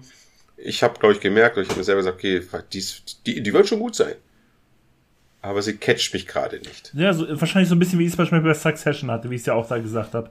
Also ich sehe schon, warum es so gut ist, aber es, es kriegt mich gerade nicht einfach. Ja, es ist aktuell ist gerade regt sich nichts in der Hose. ja. Ja, das kann ich nachvollziehen. Doof. Ich finde vor allen Dingen auch so, gerade so Serien so wie Mad Men oder auch die Serie, die auf Platz 1 ist, das sind so Serien, da reinzukommen, ist das schwieriger, als sie dann zu richtig so äh, zu feiern. Du musst erstmal richtig reinkommen. Ja, Platz eins, Platz eins, Platz eins. Ey. Dann können wir auch gerne weitergehen, oder willst du noch was zu Batman sagen? Nö, nö. Ich meine, wir reden jetzt ja auch schon sehr lange, dann kommen wir mal schnell zur Nummer eins. Und wie ich es gerade schon gesagt habe, The Wire gilt für viele als eine der besten Serien aller Zeiten, für mich auch. Aber ich muss auch sagen, dass auch ich Probleme hatte, in diese Serie reinzukommen. Ich habe sie erst beim zweiten Anlauf dann auch wirklich durchgeguckt. Beim ersten habe ich nach ein, zwei Folgen abgebrochen. Tatsächlich. Hm. Es geht um The Wire. Also warte, warte, wir, ja, die müssen wir ein bisschen erklären. So ja, ein bisschen auf The Wire-Story. Würde ich auch sagen. Also, gemacht von, wie heißt der gute Herr? David Simon. Der war nämlich, witzigerweise, also David Simon, der das Drehbuch geschrieben hat, der The Wire entwickelt hat, der war vorher, bevor er The Wire entwickelt hat, war er Polizeireporter in Baltimore. Und er hat einfach aus seinem jahrelangen Arbeiten als Polizeireporter, also als Journalist, der vor allen Dingen polizeiliche Arbeit begleitet hat, Fälle, echte Fälle begleitet hat, diese Serie über mein erster Gedanke war jetzt zu sagen, über das kriminelle Leben in Baltimore, aber das ist es ja eigentlich nicht. Man, in jeder neuen Staffel, die Serie hat fünf Staffeln, Nö. kommt. Ja, ich meine ja, nee, es, ist, es, es also spiegelt also, ja beide Seiten wieder. Nicht nur das, nicht nur das. Es kommen ja noch ganz andere Sachen dazu. Die zweite Staffel spielt zu einem großen Teil im, äh, im Hafengewerbe. Die vierte Staffel spielt zu einem großen Teil in einer Zeitung. Da kommen immer noch weitere Sachen dazu. Es geht los mit Polizei und Gangstern. In der zweiten Staffel kommt da, wie gesagt, dieses Hafengewerbe dazu. Es ist im Endeffekt eine, eine Serie über das gesamte gesellschaftliche Leben in Baltimore, kann man fast so sagen, die zwar Gangster und Polizei in den Mittelpunkt stellt, aber so viel über das aktuelle Leben in Baltimore dann so gesehen zeigt, was so große Ausmaße. Das Ding hat ja teilweise echt einen Cast gehabt, so in der dritten, vierten Staffel von, ich weiß nicht, wie vielen Leuten, die da eigentlich dazugehörten, die immer wieder gekommen sind, weil es einfach so viele Bereiche Baltimores abgedeckt hat. Im Endeffekt war es halt ein fiktionalisiertes Leben mit einem sehr großen Gangsteranteil in Baltimore, worum es in dieser Serie, aber es ging auch um Obdachlose, es geht um, ging um Hafenarbeiter, es ging um Politik, es ging um, um Reporter, wie er selber einer war. Und es beginnt halt mit diesen Gangstern und den Cops in Staffel 1. Das ist so ein bisschen so der große Aufhänger von The Wire, was ja so gesehen ein bisschen so Abhörungen, das, das Kabel im Endeffekt so der Name ist. Jede, das ist auch geil, jeder Vorspann von jeder Staffel hat ein anderes. Der Vorstand wurde immer verändert. Andere Bilder, anderes Lied, jein. Es ist irgendwie derselbe Text vom Lied. Es ist dieser Song von Tom Waits, Way Down in the Hole. Aber im Endeffekt wird der Text immer gesungen auf einer anderen, von einem anderen Sänger, in einer anderen Melodie. Das haben sie auch immer ganz cool gemacht, dass sie das Intro immer so abgeändert haben. Witzigerweise, ich weiß noch, als ich dann selber in Baltimore mal war, habe ich dann eine Story gemacht, wo ich natürlich das Lied von Tom Waits benutzt habe in der Story, in der Instagram-Story. Hallo, wenn ich schon mal in Baltimore bin, dann muss ich die Chance nutzen. Das der zweite coole Instagram-Account auf Instagram nach dem Filmverlass. und, und wie ich es vorhin schon gesagt habe, das ist halt wirklich keine Serie, wo man einschaltet und sofort in den ersten fünf Minuten gecatcht wird. Absolut nicht. Du guckst dir das an, so die ersten Folgen und denkst so, ja, das ist halt schon irgendwie so, ja, das sind Gangster, das sind die Cops, die wollen die überwachen, okay, okay. Aber das ist jetzt auch nicht so das super unterhaltsamste. Es ist halt kein, Lost, Cliffhanger hier, Cliffhanger in der nächsten Folge, hier die nächste mhm. Mysterium und sonst was. Das ist es halt absolut nicht. Es ist halt sehr langsam erzählt, es ist jetzt sehr trocken erzählt auch. Wenn da was passiert, dann passiert es das. Es wird nicht irgendwie groß glorifiziert oder irgendwie groß inszeniert, es passiert halt einfach. Oder es wird auch nur erwähnt teilweise, dass da jemand abgeschossen wird. Meistens sieht man es aber nicht immer. Und es ist so relativ unspektakulär. Das ist halt alles so relativ real, gritty gehalten. Und ich wie ich es so schon bei Batman gesagt habe, ich kann es verstehen, wenn man die Serie anfängt und sagt so, boah, nee, das kriegt mich gar nicht. Das ist so öde. Und ich glaube auch, wenn man die Serie damals gesehen hat, bevor man so viele große Serien gesehen hat, die dann mittlerweile in den letzten 20 Jahren gekommen sind, hat die einen auch noch viel mehr gecatcht, als es das heutzutage tut. Weil heutzutage, glaube ich, haben es die Serienmacher noch viel mehr drauf, so gute Stoffe unterhaltsamer zu erzählen. Aber ich weiß auch gar nicht, ob David Simon das damals wirklich unterhaltsam erzählen wollte. Ich glaube es halt auch gar nicht. Ich glaube, der wollte es halt genauso real erzählen, wie er es getan hat. So richtig so ohne großen Unterhaltungsfaktor, sondern einfach nur, so ist es, so ist das Leben. Wir, wir sammeln, wir zeigen das und wir zeigen immer mehr. Wir zeigen immer mehr Sachen, die hier in Baltimore abgehen. So ein bisschen mehr Politik, mehr Journalismus, mehr Hafenarbeit, mehr Gangster, mehr Polizisten. Natürlich hast du auch ein bisschen bei, bei den Polizisten und bei den Gangstern auch einen Fokus auf deren Leben, auf deren, auf deren private, auf deren Personas, wie die mit ihrem privaten, in ihrem Job. Aber das ist halt nicht der Hauptfokus der Serie. Und hat, die Serie hat sehr viele für mich wirklich coole Schauspieler hervorgebracht, die ich wirklich mag. Ich mag Dominic West. Ich mag vor allen Dingen natürlich, es war die erste mit größere Rolle von Idris Elba, der hier Stringer Bell gespielt hat. Super Schauspieler. Idris Elba ist eigentlich auch so, so ein Everybody's Darling. Genau, irgendwie. eben. Und deswegen, ich kann halt auch, wie, wie ich es vorhin schon mal bei einer anderen Serie gesagt habe, ich kann wenig Schlechtes sagen über The Wire. Aber man muss halt bei The Wire wissen. Und ich sag's, ich sag's auch ganz ehrlich, für mich gehört The Wire auch zu den besten Serien, die ich gesehen habe. Aber ich, ich glaube, ich würde The Wire einfach nicht empfehlen, weil ich sage einfach so, heutzutage kannst du so unterhaltsame Serien, Serien nicht so mitziehen. The Wire ist das nicht. The Wire ist was ganz anderes. The Wire, auf The Wire muss man sich einlassen. Und ich denke mir einfach so, Leute, die The Wire wirklich gut finden, die haben dann irgendwie auch so ein großes Interesse so an solchen Serien und so, die kommen da selber rauf. Den muss ich das nicht groß empfehlen. Ich empfehle es euch jetzt hier trotzdem. Aber ich möchte einfach, dass ihr wisst. Okay, vor, vor fünf Sekunden meine, das ist, das, das ist der Alkohol. Achso, noch eine Sache, die wir noch gar nicht erwähnt haben tatsächlich. Mittlerweile verstorben, Michael K. Williams, der hier in der Serie den Oma spielt. Das ist tatsächlich so eins der großen, ich sag mal so, wenn, es, wenn, du, wenn du irgendwas aus dieser Serie irgendwie popkulturell referenzieren kannst, dann ist es tatsächlich Oma, der hier immer so ein bisschen auf Jagd auf andere Drogendealer macht. Und das wurde ja auch damals bei How I Met Your Mother zum Beispiel schon tatsächlich referenziert. Und das ist somit das eigentlich, was du am ehesten aus dieser Serie irgendwie so noch irgendwo mal hier so einen Gag drüber machen kannst. Aber was ein bisschen genau. Aber ist dieser Pfeifton nicht da? Ja, die, generell alles, was so mit Oma zu tun hat, dass er ja so dieser Gefürchtete bei den ganzen Drogen, die dann ist, weil der immer auf die Jagd macht.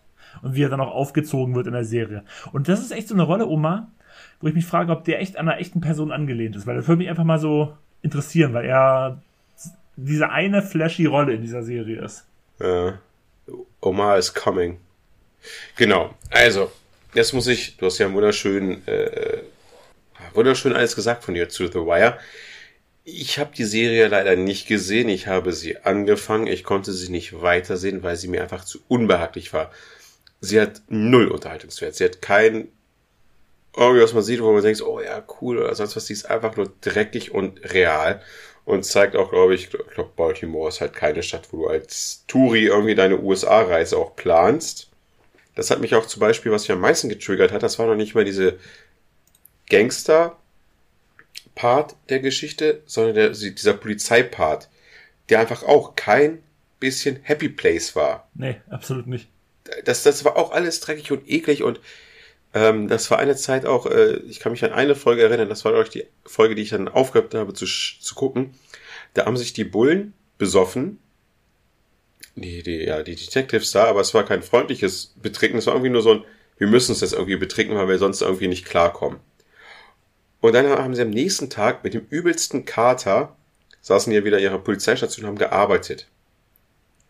Und das hat mich aus zweierlei Sachen getriggert, weil ich, es war so die Zeit damals, ach, da habe ich mit den, mit meinen Leuten auf Champions League geguckt und dann hat man einen über den Durst gedruckt und dann ging man am nächsten Tag zur Arbeit und war einfach nur total verschallert.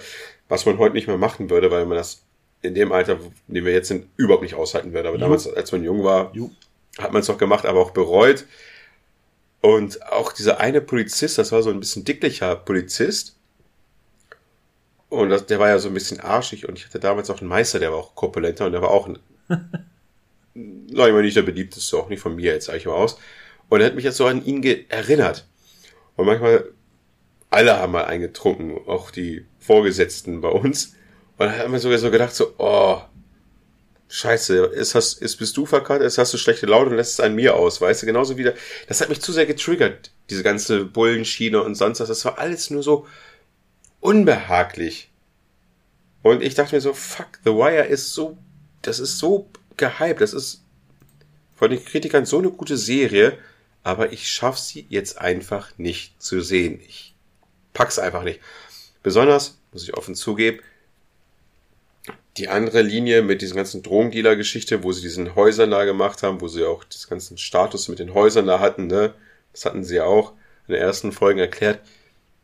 Ich hatte da wirklich Probleme, weil ich die Schauspieler damals auch nicht kannte, die Leute auseinander, stellenweise auseinanderzuhalten. Ja. Was natürlich bei dieser trocken erzählten Geschichte natürlich noch umso schwieriger ist, die Leute auseinanderzuhalten. Dem Storyfahren wirklich folgen zu können, der ab, ab teilweise auch gar nicht voranging und ja, eine zu anstrengende Serie, umso, umso überraschender ist, dass sie doch so einen Erfolg hat auf die breite Masse. Wobei man ja auch dem amerikanischen Publikum sagt, dass sie eigentlich sehr einfach gestrickt sind, wenn man überlegt, wie ihre Kinofilme manchmal geschnitten werden, damit sie nicht allzu kompliziert sind.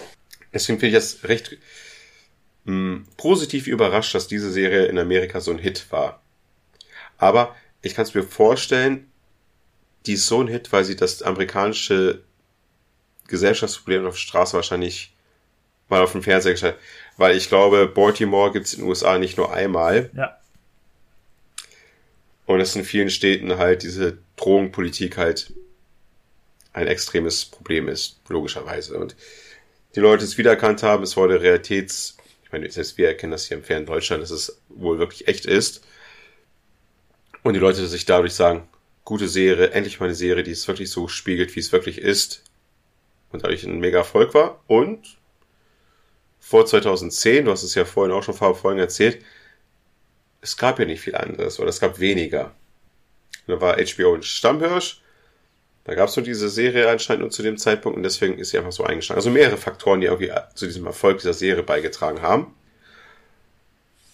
Und irgendwie immer wieder Platz eins der Serien, die ich auf jeden Fall immer sehr weit vorne dabei. Leider nicht gesehen habe, ja. Aber aus den genannten Gründen und dazu stehe ich. Und ich glaube, ich werde sie auch nicht wieder sehen. Wie gesagt, das kann ich, kann ich dir auch nicht abreden, weil das ist halt auch wieder so ein richtiger Batzen. Weißt das sind halt 60 Folgen und die gehen, glaube ich, immer alle eine Stunde, wenn nicht sogar länger. Also das ist halt auch wieder ein riesen Batzen, der dann einen voll Latz gesetzt wird, wenn man es dann doch nochmal machen möchte. Ganz genau. Also wir sind jetzt ungefähr drei The Wire Folgen gerade hier. Von der Länge her. Noch nicht mal, ja. Zwei haben wir auf jeden Fall. Ja. Und wir haben auch wirklich viel geredet heute. Wahrscheinlich haben wir am meisten geredet zu Black Mirror, das muss man wohl sagen. Aber wir haben auch viel zu den anderen Sachen geredet. Und Am Anfang dachte ich, die Stunde ist wieder, die, Folge ist nach einer Stunde vorbei. denke ich jedes Mal. Ich denke jedes Mal, ach, oh, heute geht's aber schnell, jetzt sind wir nach einer Stunde durch, ey. Uh. Weil man noch sagen muss, heute konnten wir zu den Serien durchaus viel mehr sagen, als es noch in der ersten Part der Fall war. Und ich würde dann aber auch sagen, dann beenden wir diese ganze Geschichte nämlich hier. Jo. Mal schauen, was euch als nächstes erwartet. Vielleicht schon Halloween, vielleicht kommt noch was vorher. Vielleicht kommt auch noch mal ein Solo von Dennis.